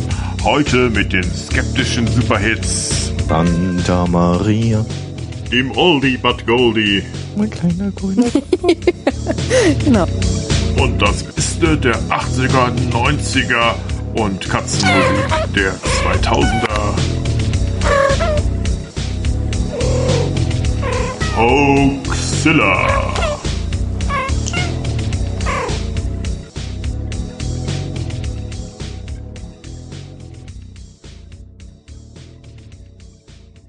Ja, das, äh, ihr, ihr, ihr habt es gehört, Ja. allein das äh, Wow. könnte, äh, könnte man ja als Hörspiel weiterverkaufen. Ähm, wir machen noch mal ganz kurz ein paar weitere Einspieler, glaube ich. Ähm, äh, hat mich sehr gefreut, dass der Lars Naber, der Sastikel von Auf Distanz, äh, uns was geschickt hat, auch ähm, Auf Distanz, ein Podcast, den wir euch nur wärmstens Ja, ans Herz legen können, ähm, äh, weil ich den einfach auch höre. Einer der ganz wenigen Podcasts, von dem ich alle Folgen gehört habe. Äh, Ja. Das kann ich äh, hier ohne Schmu behaupten, weil ich das einfach toll finde. Raumfahrt äh, und Erlebbar. gemacht. Wirklich, ja. ja. Mhm. Und, und nicht, weil, weil das eine Auftragsarbeit ist, sondern weil Lars über viele Jahre sich es äh, geschafft hat, dass ihm die Türen aufgehen. Einfach sehr, sehr beeindruckend und schöne Grüße äh, an Lars. Äh, und dann hören wir ähm, zwei junge Nachwuchspodcaster aus Ja. dem Ruhrgebiet. Ähm, Nicht weiter bekannt. eigentlich nicht. äh, aber äh, vielleicht erkennt ihr sie. Äh, Reinhard und Nikolas heißen die. Vielleicht Keine Ahnung, ob die sagt, Namen sagt schon mit einem oder anderen was. Ähm, große, große Liebe und ich muss aufpassen, Reinhard, was ich dir sage, glaube ich, in Zukunft. Ähm, aber solange wie es positiv ankommt, bin ich ja ganz zufrieden. Und dann noch äh, auch hier aus Hamburg, äh, Starfish, ähm, haben wir bei einem Vortrag Ja. Mhm. kennengelernt seinerzeit. Und ja. eigentlich müssten wir mal wieder so ein kleines Hörertreffen oder irgendwas machen, dass man sich mal wieder sieht. Ähm, gibt noch so andere Berührungspunkte im Hinblick auf Merchandise. Vielen, vielen Dank, Starfish, dafür die, für die Dinge, die du da äh, schon mal für uns an die Wege geleitet hast. Guckt mal bei Instagram und bei Twitter Starfish Skies. Ja, ähm, stimmt. guckt euch das mal an, weil ähm, sie einfach so wundervolle Gedichte schreibt, auch ganz viel auf Englisch. Also toll. Genau, und äh, äh, immer Doodles macht, Mhm. äh, während unsere Folgen laufen. Ja. Die sind immer total beeindruckend. Das ist so ein Stream of Consciousness, der dann so gezeichnet wird und ganz oft landen dann diese Doodles bei Instagram oder Twitter auch da. Oh, ich darf das alles nicht vergessen zu verlinken. Ähm, könnt ihr drauf gucken, dann seht ihr mal so, so, ein, so ein Bild, was sich so während einer Hoaxilla-Folge entwickelt. Das finden wir auch immer unfassbar beeindruckend. Wenn ich es wenn ich's schaffe und dran denke und es auf Twitter ist, retweeten wir das auch immer. Ähm, ja, die, äh, die drei kommen, nee, die drei ist ja falsch, das sind ja vier in drei Einspielern. Komm jetzt. Hallo, hier ist Lars, der Sastikel. Der Podcast Hoaxilla feiert seine 250. Episode. Was für eine Zahl. Ich weiß noch genau, wie ich meine erste Episode von Hoaxilla gehört habe. Okay, das klingt nun wie Bonbon-Werbung. Ähm, ich komme noch mal rein. Das Thema Podcasting hat mich eher spät erwischt. Ich hörte eigentlich nur den Cache-Podcast übers Geocachen. Da ging es mir aber eher halt ums Geocachen und nicht um das Podcast hören. Aber wenn ich das noch richtig weiß, wurde Hoaxilla da mal erwähnt. Das müsste so Ende 2013 gewesen sein. Und was soll ich sagen? Das klang von Anfang an einfach richtig interessant, was da erzählt wurde. Und ich meine, dass es da schon über 100 Episoden Hoaxilla gab und die habe ich dann in ziemlich kurzer Zeit alle nachgehört. Und als sie dann alle weggehört waren, erfreute ich mich natürlich umso mehr über jede neue Episode. Und das ist tatsächlich bis heute so. Hoaxilla ist in der Kategorisierung meines Podcatchers mit in Kategorie 1, also steht weit oben. Im November 2015 habe ich dann meinen eigenen Podcast gestartet, namens Auf Distanz, aber um den soll es gar nicht gehen. Was ich nur sagen möchte, ist, dass Hoaxilla da sicherlich irgendwie mit im Hinterkopf war. Von einer Sache weiß ich genau, dass Hoaxilla da einen Einfluss hatte, aber ich bin mir sicher, da können auch noch mehr gewesen sein, die mir vielleicht gar nicht so bewusst sind. Schließlich war Hoaxilla ein Projekt, das ich sehr intensiv, sehr komprimiert nachgehört hatte und ich würde mich sehr wundern, wenn da nicht irgendwie was hängen geblieben ist. So oder so muss ich einfach mal sagen, danke für Hoaxilla und danke auch für diese Einflüsse. Inzwischen höre ich Hoaxilla so ungefähr sechs bis sieben Jahre. Viele der modernen Sagen und Verschwörungsmythen, die habe ich schon gekannt, aber Hoaxilla hatte trotzdem immer noch für mich neue Hintergründe dafür. Und natürlich mag ich es ganz besonders, wenn Alexa und Alexander über eine Geschichte erzählen, die ich noch gar nicht kannte. Da fällt mir Episode 110 über die Cola-Bohrung ein, wo man angeblich die Hölle angebohrt hat. Hm, Diese Bohrung gab es wirklich, aber naja, das mit der Hölle, das können wir außen vor lassen. Aber diese reale Geschichte wurde also gruselig aufgebohrt und das finde ich einfach nur spannend. Inzwischen hat sich Hoaxilla thematisch ein bisschen weiter aufgefächert und auch das mag ich sehr. Es gibt eben Verschwörungsmythen, die zur Diskriminierung von verschiedenen Menschengruppen führen. Aufklärung finde ich hier super wichtig und Hoaxilla macht genau das. Auch dafür kann man einfach nur mal Danke sagen. Und nun ist Episode 250 erreicht und ja, nach dem Dank kann ich jetzt auch noch eben gratulieren. Herzlichen Glückwunsch Alexa und Alexander zur 250 und ich hoffe, da kommt noch ganz viel nach. Ich freue mich auch, euch beiden persönlich schon begegnet zu sein, freue mich über jeden Austausch mit euch und jedes Wiedersehen und ich wünsche euch eine wunderbare 250 Jahrfeier, hätte ich fast gesagt, Episodenfeier. Viele Grüße aus Nordhorn von Lars. Reinhard? Ja. Kommen wir zur Story der Woche. Hältst du es für möglich, dass es in Hamburg ein Team gibt, die seit 250 Folgen Hoaxe aufdecken? Oh, schwierig. Klingt glaubwürdig. Klingt glaubwürdig. Aber die sind, die, die glaubwürdig klingen, sind ja meistens die, die nicht stimmen. Das ne? stimmt, ja. Ja. Und die abstrusen Sachen, die sind ja meistens die, die stimmen. Das stimmt, ja. Jetzt denkst du schon wieder so strategisch. Nein, du musst jetzt einfach nur emotional reagieren. Dann, äh, wenn ich emotional äh, reagieren will, würde ich sagen, danke. Danke, Einfach nur genau. danke. Ja, das muss man wirklich sagen für eine Ja. Institution. Ihr beide, ja, seit 250 äh, Folgen äh, macht ihr das. Da sind wir noch ein bisschen von entfernt und ähm, Und äh, wir waren Teil davon. Hin und wieder. Nicht oft, aber manchmal. Mehrfach, ja. Wir, äh, Ja. Nicht, nicht so regelmäßig, wie wir es gewünscht hätten, aber äh, trotzdem wichtig. Ne? Also wenn ich dran denke, unser, unser erste ähm, unser erster Besuch in, in Hamburg, wo wir bei euch zu Hause sein durften und eine sehr geile Methzilla-Folge aufgenommen Messzilla, haben. ne? Das ist auch, ey, wenn wir das heute noch mal machen würden, würde ich mir dafür eine Glatze rasieren und so ein, Ja, das. Oh, ich, das könnte sein, dass das jetzt eingefordert wird. Ja, aber da bin ich eh nicht mehr weit von entfernt. Oder wir waren, haben uns im Ruhrgebiet getroffen. Ähm, Richtig. Ähm, und haben da eine Folge über Zombie-Apokalypse aufgenommen. Das war auch sehr, sehr schön, mit euch darüber zu sprechen. Oder wir waren auch zusammen Backstage auf unserer Tour. Habt ihr uns besucht? Legendär. Wo waren wir da oben? Irgendwo Lübeck oder irgendwie sowas, ne? Wir waren in Hamburg. Ja, da auch. Aber in Lübeck waren die, äh, da waren wir doch auch nochmal ähm, Backstage. Äh, Das, das kann sein, ja. Da, Ich, wo wir äh, den Stuck von der Wand gehauen haben. Ah, das ist nie passiert.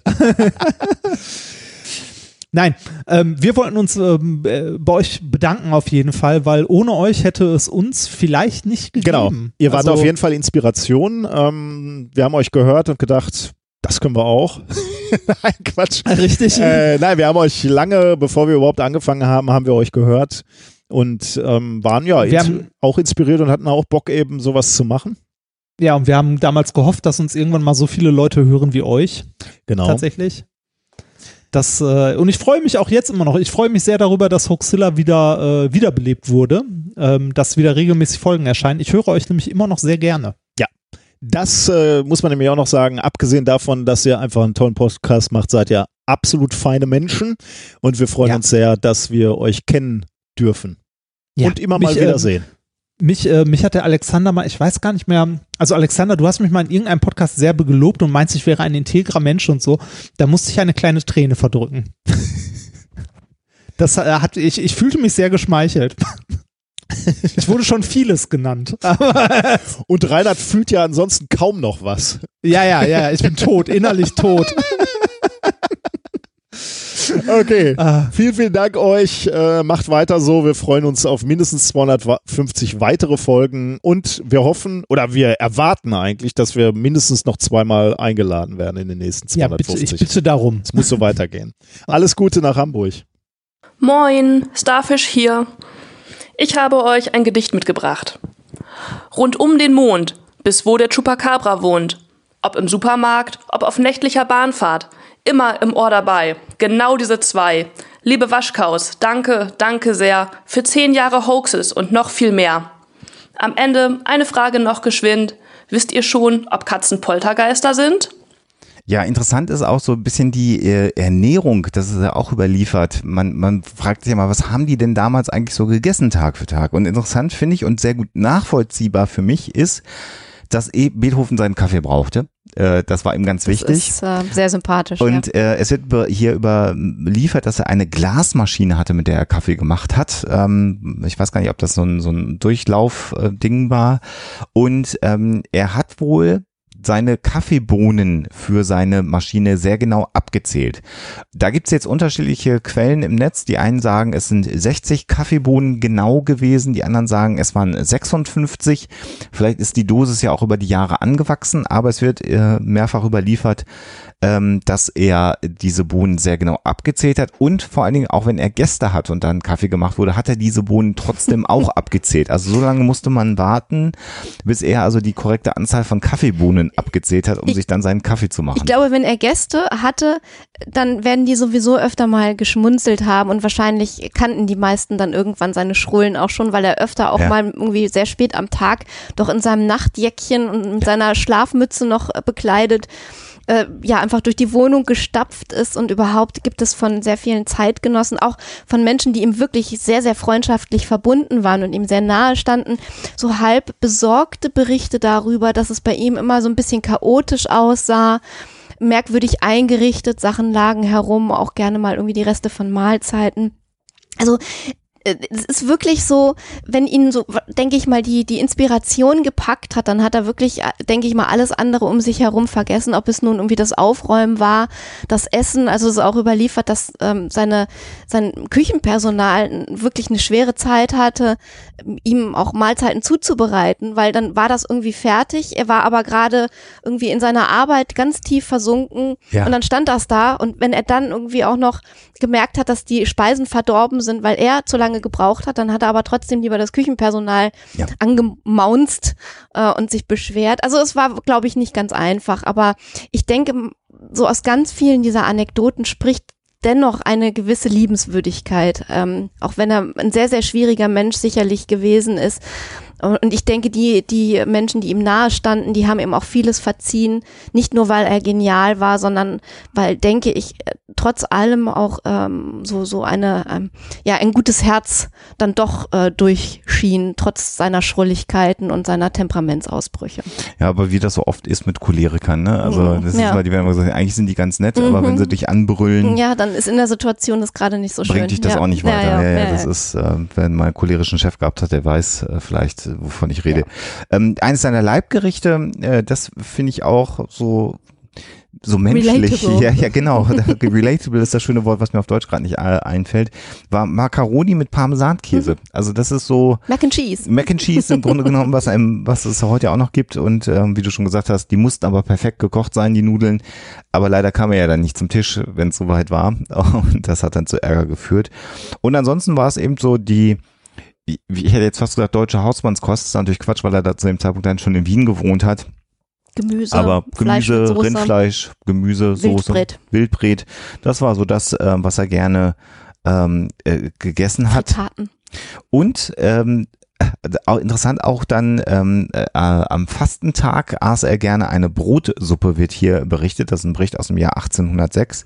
Und dazu mussten ihm zehn frische Eier auf einem Teller äh, serviert werden, die er zunächst mal sehr ausführlich geprüft hat. Da sind wir wieder bei so ähnlich wieder bei Gena Genauigkeit mit den Kaffeebohnen, also auf Geruch. Dann hat er sie auf das Licht, gegens Licht gehalten und äh, aufgeschlagen und dann erst in die Suppe ähm, gerührt. Und dann kommt auch wieder die cholerische Seite durch, wenn die Eier ihm aber nicht zugesagt haben, weil er den Eindruck hat, dass die nicht so gut waren, hat er sie halt einfach aus dem Fenster geschmissen oder auch mal die Wand getroffen. Und es gibt dann eben eine Geschichte, wo er das äh, seinem Bediensteten auch ins Kreuz geworfen hat und dass ihn äh, das Hühnerei ihn dann am Rücken getroffen hat dass er dem Wein generell sehr zugesprochen hat, haben wir ja schon berichtet. Sicherlich auch ein Problem äh, später im Leben dann auch, auch gesundheitlich. Aber na klar, damals ähm, war, hat man vielleicht diese Zusammenhänge noch nicht so wirklich gesehen. Gerade wenn man ja vermögend war, konnte man ja sich auch Wein leisten. Das ist so ähnlich wie Rauchen in den 60er Jahren ja auch noch nicht schädlich war. Ähm, oder sogar als medizinisch verkauft wurde, 50er, 60er Jahre Mhm. in den Vereinigten Staaten, insbesondere von der Werbeindustrie. Also ähm, das vielleicht nochmal zum Komplex äh, der Ernährung. Hast du noch eine Geschichte oder? Oh, ich glaube, wir haben schon so viel erwähnt. Ja, aber dann lassen wir lieber nochmal auch vielleicht euch kurz zu Wort kommen. Äh, zum einen nochmal ähm, das Team vom Postcast. Hab ich das vernünftig? Postcast. Mhm. Ihr habt einen schwierigen Namen, Jungs. Wenn ich das lese, kann ich das viel Dreimal einfacher- hintereinander ganz schnell. kann ich das viel einfacher verarbeiten. Der Demon und der Quink äh, haben uns äh, Grüße geschickt und dann, bevor Alexa nämlich noch die Geschichte über die CD und die Länge, die Lauflänge der CD, so muss man jetzt sagen, äh, auflöst, äh, haben wir von vom äh, Andi nochmal äh, einen Beitrag bekommen und ich glaube, wenn ihr diesen Beitrag gehört habt, geht es euch wie uns. Ähm, dann habt ihr den Namen Huxilla das erste Mal richtig verstanden und danach wird nichts mehr so sein, wie es vorher war. Hätten wir uns abreden sollen, wir, wir Okay, ich fange an. Nee, komm, dann fange ich an. Das ist okay. Ich dachte, ich dachte, weil du doch der viel größere Fan bist als ich, dass du das jetzt machst. Ja, ich höre es wenigstens regelmäßig. Äh, Sollen wir das einfach schon mitschicken? Sie Genau. ja genau, das machen wir. Das machen wir. Der Streit, der Streit, wer eigentlich anfängt. So, hallo, äh, hier sind, hier sind, äh, äh, hier sind, und jetzt musst du deinen Namen sagen. Also hier sind Quink. Jetzt musst du sagen und. Und Richtig. Demon, das finde ich. Hallo. genau, Genau. das andere tolle Ehepaar im Podcast Space in Deutschland. Wobei wir sind nur teilweise in Deutschland. Und auch nur teilweise verheiratet, hoffe ich, weil ich dachte, du hättest schon eine Frau. Ja, damit sind wir teilweise verheiratet, damit dass ich eine habe und du nicht. Okay, gut. Ja, Entschuldigung, wir rufen nicht an, um uns hier in Szene zu setzen, sondern rufen an. Wir nehmen das hier nicht auf, um äh, äh, uns in Szene zu setzen. Nein. Denn dann hätten wir es viel besser gemacht. Richtig. Aber diese Aufnahme hier ist äh, oder soll eine authentische sein. Moment, falls ihr den ersten Teil rausschneiden wollt, fange ich jetzt hier nochmal an. Dies soll eine sehr authentische Aufnahme sein. Und zwar dafür, dass ihr ähm, äh, ja 250 werdet. Nicht Jahre, aber dafür Folgen. Und ähm, das finden wir, also ich, ich kann ja nur für mich reden, aber ich finde das ganz großartig, weil natürlich Hoaxilla eine der Produktionen ist, die mich äh, mit zum Podcasten inspiriert hat und die ich ganz, ganz großartig finde. Ja, wo ich überhaupt gehört habe, dass es so etwas wie Podcasts überhaupt gibt. Ja, das ist ungefähr so aus dieser Zeit kommt das auch. Also mein erster Podcast war äh, zwar nicht Hoaxilla, sondern Bits und so, aber äh, Hoaxilla kam wirklich, wirklich früh danach. Und ich muss also echt sagen, äh, stramme Leistung. Ich äh, bin absolut beeindruckt davon, wie viel Recherchearbeit ihr da immer wieder reinsteckt, wie äh, unheimlich geduldig ihr eigentlich durchweg und durchgehend äh, immer diese ganzen Hoaxes ja nicht nur aufdeckt, sondern eben auch wirklich diskutiert. Und gerade wenn man die frühen Folgen von euch hört, wie unheimlich geduldig ihr auch wirklich mit äh, unfairen und fiesen Zuhörern umgeht, die dann irgendwie anfangen, Sachen von euch zu verlangen. Ähm, für eigentlich ein Projekt, was A umsonst ist, ihr B in eurer Freizeit macht und äh, auch einfach nur aus Spaß. Also Hut ab von mir dafür. Vielen Dank. Und jetzt lasse ich Quick auch noch was sagen. Ich finde es schön, wie du es äh, ganz schnell davon, wie alt sie sind, rübergelenkt hast, auf wie gut sie sind. Denn das ist auch, äh, ja, warum hören wir es denn? Sicherlich nicht deswegen, weil es euch schon so lange gibt, sondern weil es einen Grund gibt, dass es euch schon so lange gibt, nämlich dass ihr einfach seit äh, Jahren Qualität macht im deutschen Podcast-Space, dass ihr eine Größe im deutschen Podcast-Space seid, äh, dass äh, das Alster TV euch zu Recht ins TV geholt habt und ihr natürlich zu Recht gesagt habt, okay, zur Qualitätswahrung gehen wir jetzt zurück nur in Podcast Space und äh, das hat sich absolut ausgezahlt Wir, äh, und es zeigt einfach euch auch eure Integrität, dass ihr halt dieses Schaulaufen nicht braucht, sondern dass ihr einfach eine richtig gute Sendung macht, äh, zweimal im Monat, wenn ihr es denn schafft. ja, wir wissen, wie es ist. Ähm, ja, gerade wir, die versuchen wöchentlich zu sein und es häufig nicht schaffen. Aber Hut ab vor äh, der wirklich tollen Leistung, nicht nur einen gut recherchierten, sondern auch einen wirklich extrem informativen und unterhaltsamen äh, Podcast machen, sogar bei schwierigeren Themen. Äh, die, äh, wo ich erst denke, okay, wie zur Hölle wollen sie da ein Unterhalts eine unterhaltsame Stunde rausbekommen? Dann höre es mir an und die Stunde ist plötzlich vorbei und was? Mein Gott, ich habe gerade so viel gelernt und das war eine Stunde. Wow. Also, danke dafür. Weiter so. Genau, und weil wir nicht wollen, dass äh, dieser Kommentar hier auch eine Stunde lang geht und äh, selbstverständlich auch noch ganz viele andere Leute zu Wort kommen lassen wollen, äh, machen wir hier Schluss. Ja, und äh, hoffen natürlich, dass äh, wir euch vielleicht eines Tages ja auch mal im Postcast begrüßen dürfen. Ähm, das würde uns sehr, sehr freuen. Also, dann sage ich jetzt mal auf Wiederhören und bis bald. Tschüss. Ciao. Großartige Aufnahme. Genauso machen wir es. Ja. 250 Ausgaben von Hoaxilla, dem skeptischen Podcast aus Hamburg. 250 Episoden voller Hoaxes und deren Auflösung. So scheint es zumindest. Oder trügt der Schein etwa? Alexander und Alexa Waschkau. Ein Ehepaar, das schon durch seine bloße Vornamenkombination auffällt und dessen eine Hälfte Rollenspielen nachgeht, während die andere aus Klemmbausteinen die schönsten Fassaden aufzieht. Ist Hoaxilla vielleicht auch das? Nichts anderes als eine Rolle? Eine hübsche Fassade?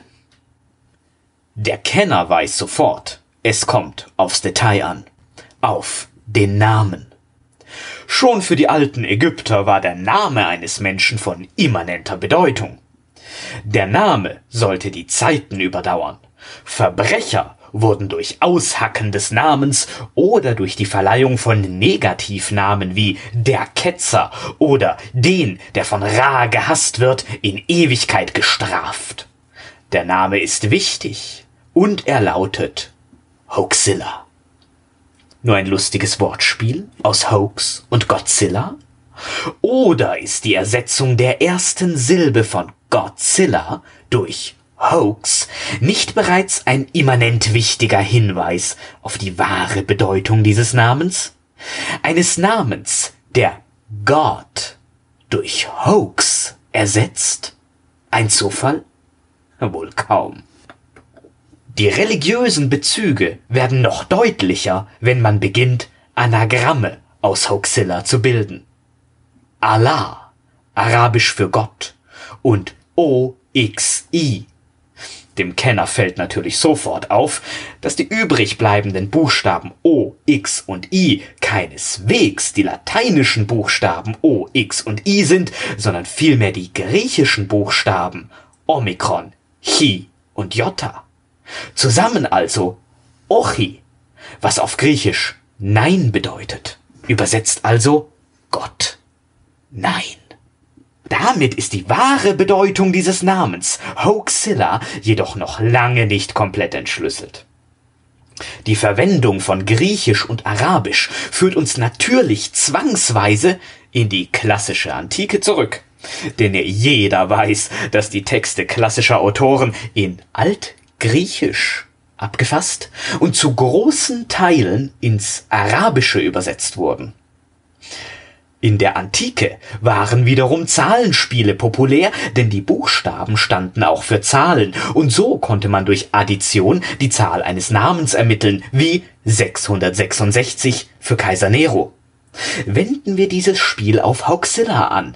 A steht für 1, B für 2 und so weiter. Zählen wir alles zusammen, erhalten wir 79, Quersumme 16, Quersumme 7, 7, eine bekannte magische Zahl. Wir sind auf dem richtigen Weg.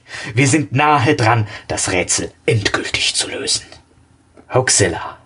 Das sind acht Buchstaben. Und die erste Folge erschien am 18.05.2010.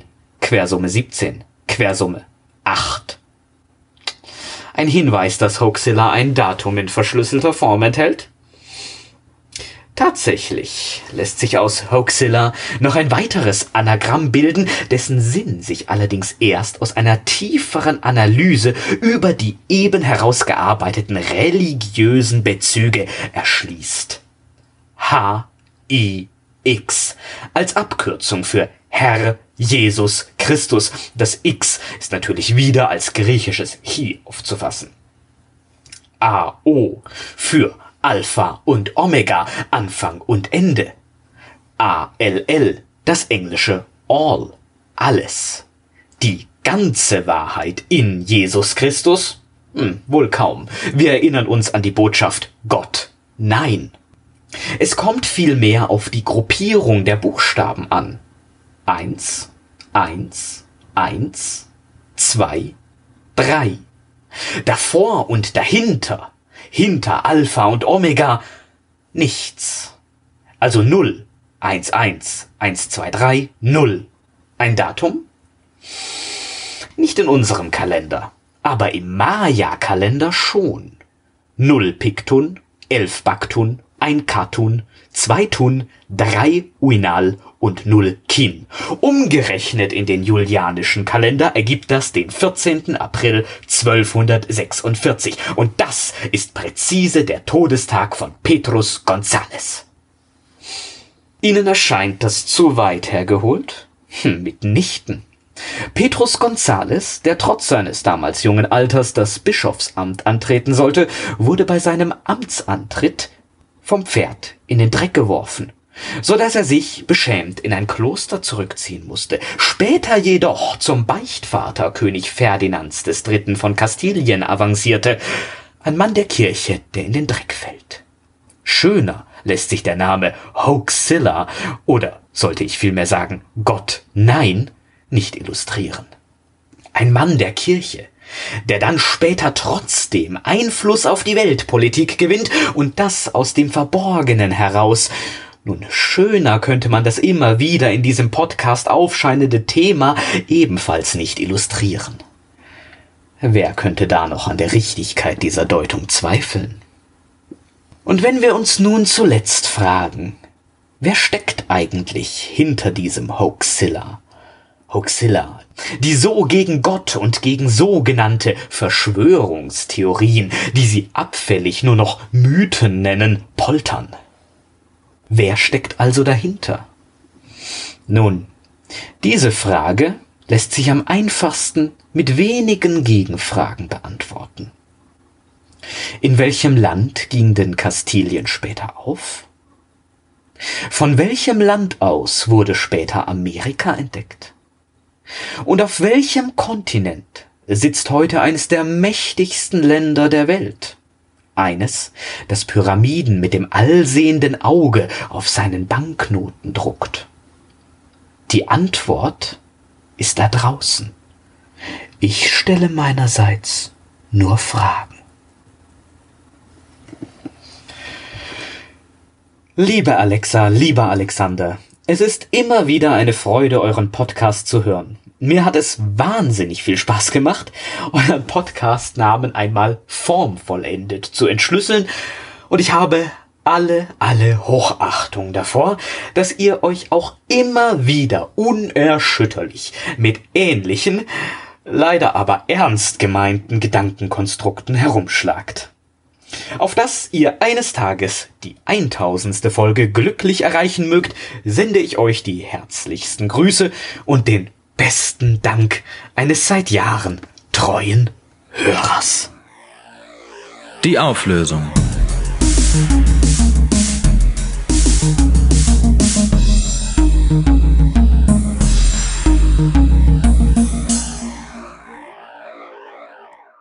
Wir haben es hier mit einer Besonderheit äh, rechtzeitig zur 250. Folge von Huxler zu tun, weil man nämlich nicht mit absoluter Sicherheit sagen kann, ob diese Geschichte, die ich euch am Anfang über die Länge der CD anhand Beethovens 9. Sinfonie erzählt habe, wirklich tatsächlich stimmt. Ähm, es ist eine wunderschöne Anekdote, die man auch in vielen Quellen im Netz so als verbirgt findet. Ähm, manche Versionen sind auch ein bisschen anders. Äh, es ist äh, manchmal auch die Frau von Akio Morita, die da eine Rolle gespielt haben soll und das so, sozusagen verlangt haben soll, dass Beethovens Neunte auf diese CD passen muss. Und ähm, manche Versionen sprechen sogar davon, dass Herbert von Karajan das verlangt haben soll. Äh, dazu muss man wissen, dass Herbert von Karajan für Polygram ähm, aufgenommen hat und tatsächlich auch bei der Entstehung der CD eine gewisse Rolle gespielt hat und da in Pressekonferenzen mitgesessen hat, also wirklich einen, einen, einen starken Einfluss auch ausgeübt hat. Und ähm, also diese verschiedenen Versionen, die man da so im Netz findet, sprechen schon mal dafür, dass es nicht so ganz einfach ist, da tatsächlich verbindliche Antworten zu finden. Und ähm, auch diese Version ähm, oder überhaupt alle drei Versionen werden teilweise von den Quellen eher so ins Reich der Legenden verwiesen und äh, diese Geschichte, die sich bis heute überliefert hat, äh, heißt es, sei dann eher so was gewesen wie ein Marketing-Gag äh, zur Entstehung der CD. Also es ist halt wirklich äh, die Frage, man wird es wahrscheinlich nicht mit abschließender Sicherheit sagen können, aber es ist auf jeden Fall eine nette, handliche Geschichte und äh, wird sich, denke ich mal, auch nicht totkriegen lassen im Netz äh, und auch anderswo, weil es einfach zu schön ist.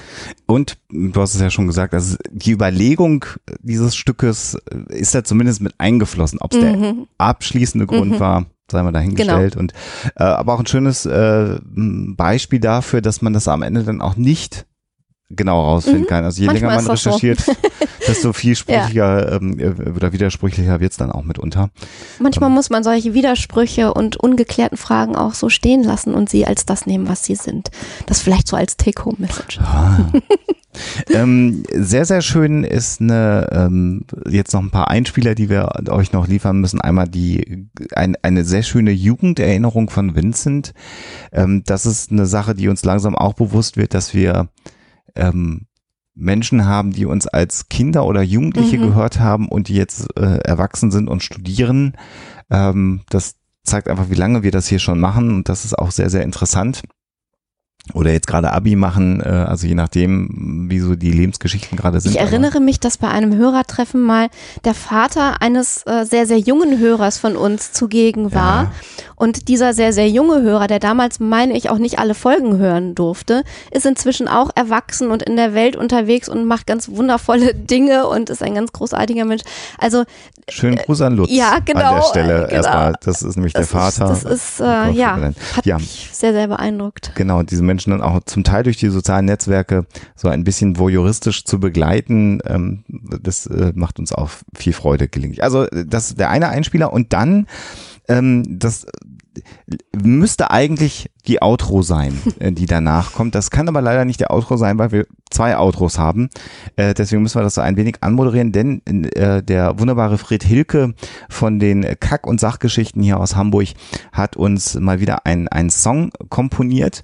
Und Fred, der furchtbar im Stress ist, ähm, hat einfach das zehnjährige Jubiläum schon mal vorgezogen und hat einfach zur, Ja. zur 250. Folge ja das zehn Jahre äh, Stück gespielt. Sehr geschickt, weil er jetzt natürlich zweimal vorkommt bei uns im Podcast. Äh, das ist natürlich alles Absicht von Fred.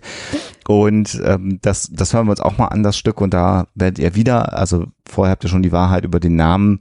Und Mhm. Fred hat natürlich, weil er uns auch privat inzwischen kennt, auch Mhm. mal die Wahrheit Wie es wirklich so abläuft, ne? über uns aufgedeckt. Also da hören wir gerade noch mal rein. Hallo, schöne Grüße aus Wiesbaden wünsche ich.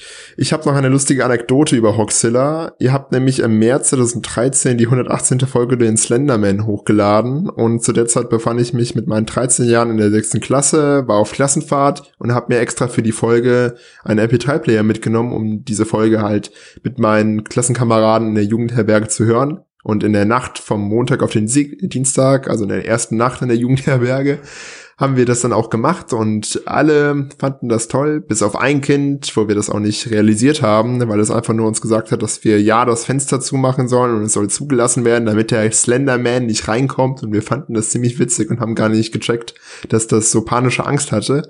Und am nächsten Tag hat das Kind dann äh, die Lehrerin angesprochen, mein MP3-Player wurde daraufhin konfisziert, der äh, Inhalt, also eure Folge wurde analysiert, ob das äh, Horror ist und was ich da für Inhalte denn da verbreite und so. Und es wurde überlegt, ob ich nach Hause geschickt werde und Eltern wurden eingeschaltet, es war ganz furchtbar.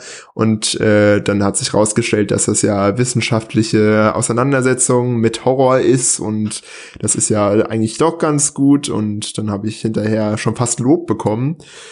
Naja, also es war sehr witzig und ich wünsche noch schöne Grüße aus Wiesbaden und äh, freue mich auf äh, hoffentlich weitere 250 Folgen Hoaxilla. Ciao. Die Hoaxilla-Hörer denken, Alexa und Alexander sind konsequent und objektiv, doch leider habt ihr was verpennt. Kurz nach der Podcastaufnahme, ihr glaubt es mir wahrscheinlich nicht, gehen sie in ihr Logenhaus und zeigen ihr wahres Gesicht. Sie sind Mitglieder einer satanischen Sekte, sie steigen in die Gruft und jeden Sonntag blasen sie die Chemtrails in die deutsche Luft. Ich habe Alexa schon im Wald gesehen, sie hat den Yeti dort gesucht. Alexander trifft man am Flugplatz, wie eine Reichsflugscheibe bucht. Sie ist Illuminatenmitglied. Er ist Reptiloid. Ihre Rauchmelder sind manipuliert. Sie haben Aliens entführt. Hitlers Schädel geklaut, eine Mondbasis gebaut. Aber hey, ganz ehrlich, scheißegal, was ihr in eurer Freizeit macht, solange ihr noch mindestens zehn weitere Jahre für uns sendet. Liebe Hoaxies, im Namen der Kack- und Sachgeschichten wünsche ich euch herzlichen Glückwunsch zum großen Jubiläum. Zehn Jahre, darauf kann man sich wirklich was einbilden. Wenn ich einen persönlichen Wunsch äußern darf, ich würde gern mehr über Aliens hören. Ansonsten bin ich aber voll auf zufrieden und glücklich mit euch. Ich liebe euch, Leute. Bis bald. Ich hoffe, wir hören und sehen uns bald mal wieder. Ja, da habt ihr es gehört, was wir so alles in unserer Freizeit äh, treiben. So sieht's aus.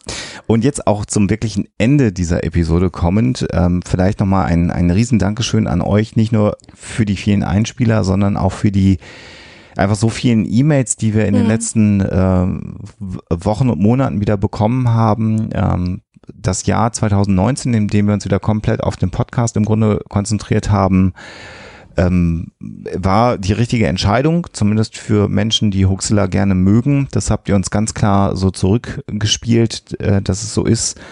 Und ähm, wir haben uns selber niemals träumen lassen, dass wir irgendwann die 250. Episode ähm, dieses Projektes aufnehmen, fast zehn Jahre nachdem wir angefangen haben. Wir haben, glaube ich, in den ersten 50, 60 Folgen in ja, ironischer Überhöhung und es war uns sehr bewusst so getan, als ob das so sein wird. Ja. Äh, wir haben uns ja von Folge 1 an äh, ein Stück weit als, als die absoluten Cracks inszeniert, obwohl wir von Tuten und Blasen keine Ahnung hatten. Das war ja aber auch Absicht. Und ähm, jetzt so langsam tritt dann so das Gefühl ein, dass sich das alles dann doch auch so gefügt hat, wie wir uns das ursprünglich mal vorgestellt haben. Und das äh, macht schon auch ein bisschen demütig. Oh ja, und es ist so, ähm, es ist ja nun irgendwie seit einigen Jahren schon manchmal äh, eine Zeit, wo man das Gefühl hat, der Bullshit ist wieder so derartig auf dem Vormarsch, dass man manchmal einfach nur noch äh, weinend in der Ecke sitzen möchte. Also die Zeiten sind ähm, seit einigen äh, Jahren nicht so ganz leicht für ähm, Menschen, die halt irgendwie eher so wissenschaftlich kritisch unterwegs sind. Und erst recht haben wir jetzt ja irgendwie aktuell eine ziemlich schwierige Situation, wo Menschen absolut nachvollziehbar einfach äh, aus Angst und Unsicherheit heraus sich an solche Dinge auch wieder eher klammern und Ja. sowas weiter teilen. Und äh, manchmal hat, steht man dann da und denkt, irgendwie, ich kann nicht mehr, äh, mir geht irgendwie die Kraft aus, ähm, warum machen wir das eigentlich noch? Und dann aber ähm, lesen wir oder lese ich dann äh, E-Mails von euch oder oder ähm, irgendwie äh, Twitter-Mentions oder Facebook-Kommentare oder ähm, alles Mögliche, die einfach so lieb sind, so großartig sind, dass ich dann wieder denke, nee, ich würde es halt für nix in der Welt eintauschen und nee, ich höre nicht auf damit. Und wir machen jetzt einfach mal so weiter.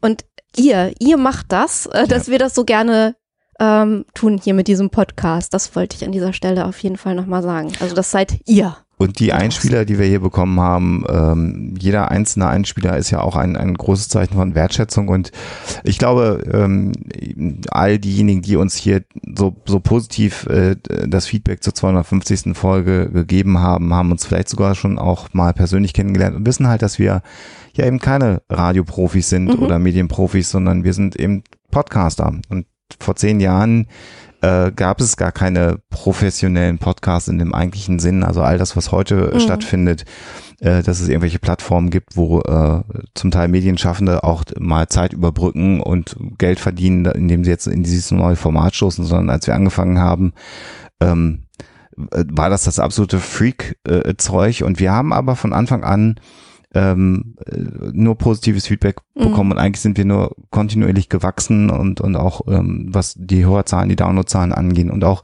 das Feedback, das wir bekommen haben, ist immer eigentlich nur mehr geworden. Und das stimmt uns sehr, sehr froh. Und äh, wenn wir professionelles Radio machen wollen würden mit einer halben Stunde, dann würden wir das tun. Weil ich glaube, so langsam, wenn wir das wollten, könnten wir das machen. Das wollen wir aber nicht, sondern wir sind so, wie wir sind. Und das, äh, wer, wem das nicht gefällt, der hört sich das eben nicht an. Und wem es gefällt, der hört sich's an. Und so soll es eigentlich sein. Und für all diejenigen, wenn ich mir so die Liste angucke, die vielleicht auch angefangen haben zu podcasten, weil wir vielleicht auch ein Stück weit Inspiration waren und von einigen weiß ich das, dass das der Fall gewesen Mhm. ist. Ähm, so soll es eben sein, Inspirationen äh, geben und auch zeigen, dass man vielleicht mit kleinen Imperfections ähm, auch was bewegen kann. Und mh, du hast es gesagt, die Zeiten sind sehr bewegt und es ist im Moment bekommen wir natürlich viele, viele äh, Anfragen zu mh, Bullshit und Hoaxes, gerade auch im Bereich der, der Pandemie, die wir im Moment haben. Und dann versuchen wir zu reagieren und das kostet natürlich auch Kraft.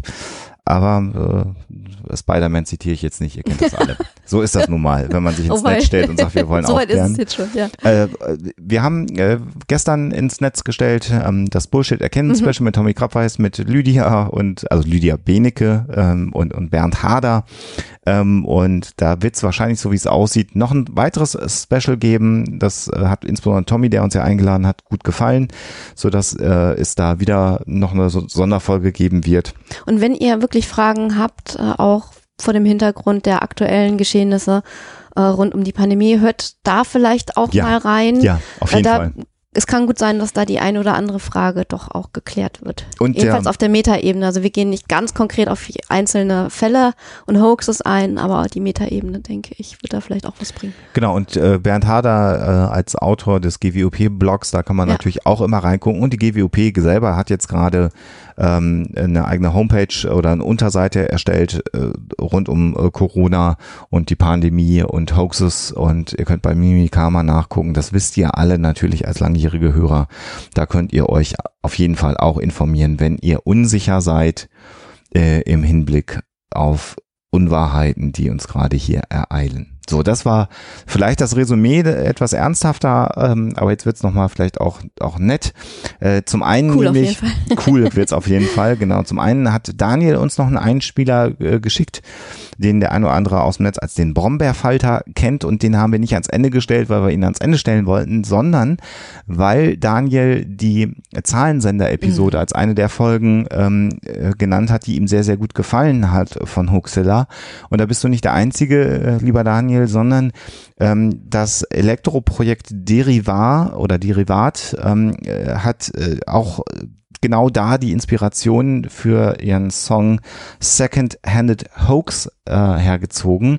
Äh, der Song Second-Handed Hoax ist auf dem auf der EP Amusement Control. Das haben wir schon mal verlinkt alles und ich krieg gerade schon wieder Gänsehaut. Also nicht Mhm. nur, dass so ein äh, Elektroprojekt ähm, ähm, musikalisch sich von uns hat inspirieren lassen und einen Song uns gewidmet hat. Nein, äh, die beiden Macher haben jetzt tatsächlich nochmal für die 250. Folge einen Remix äh, gemacht, der Hands on a Hoax heißt und den hängen wir jetzt als Outro an die Episode nochmal dran.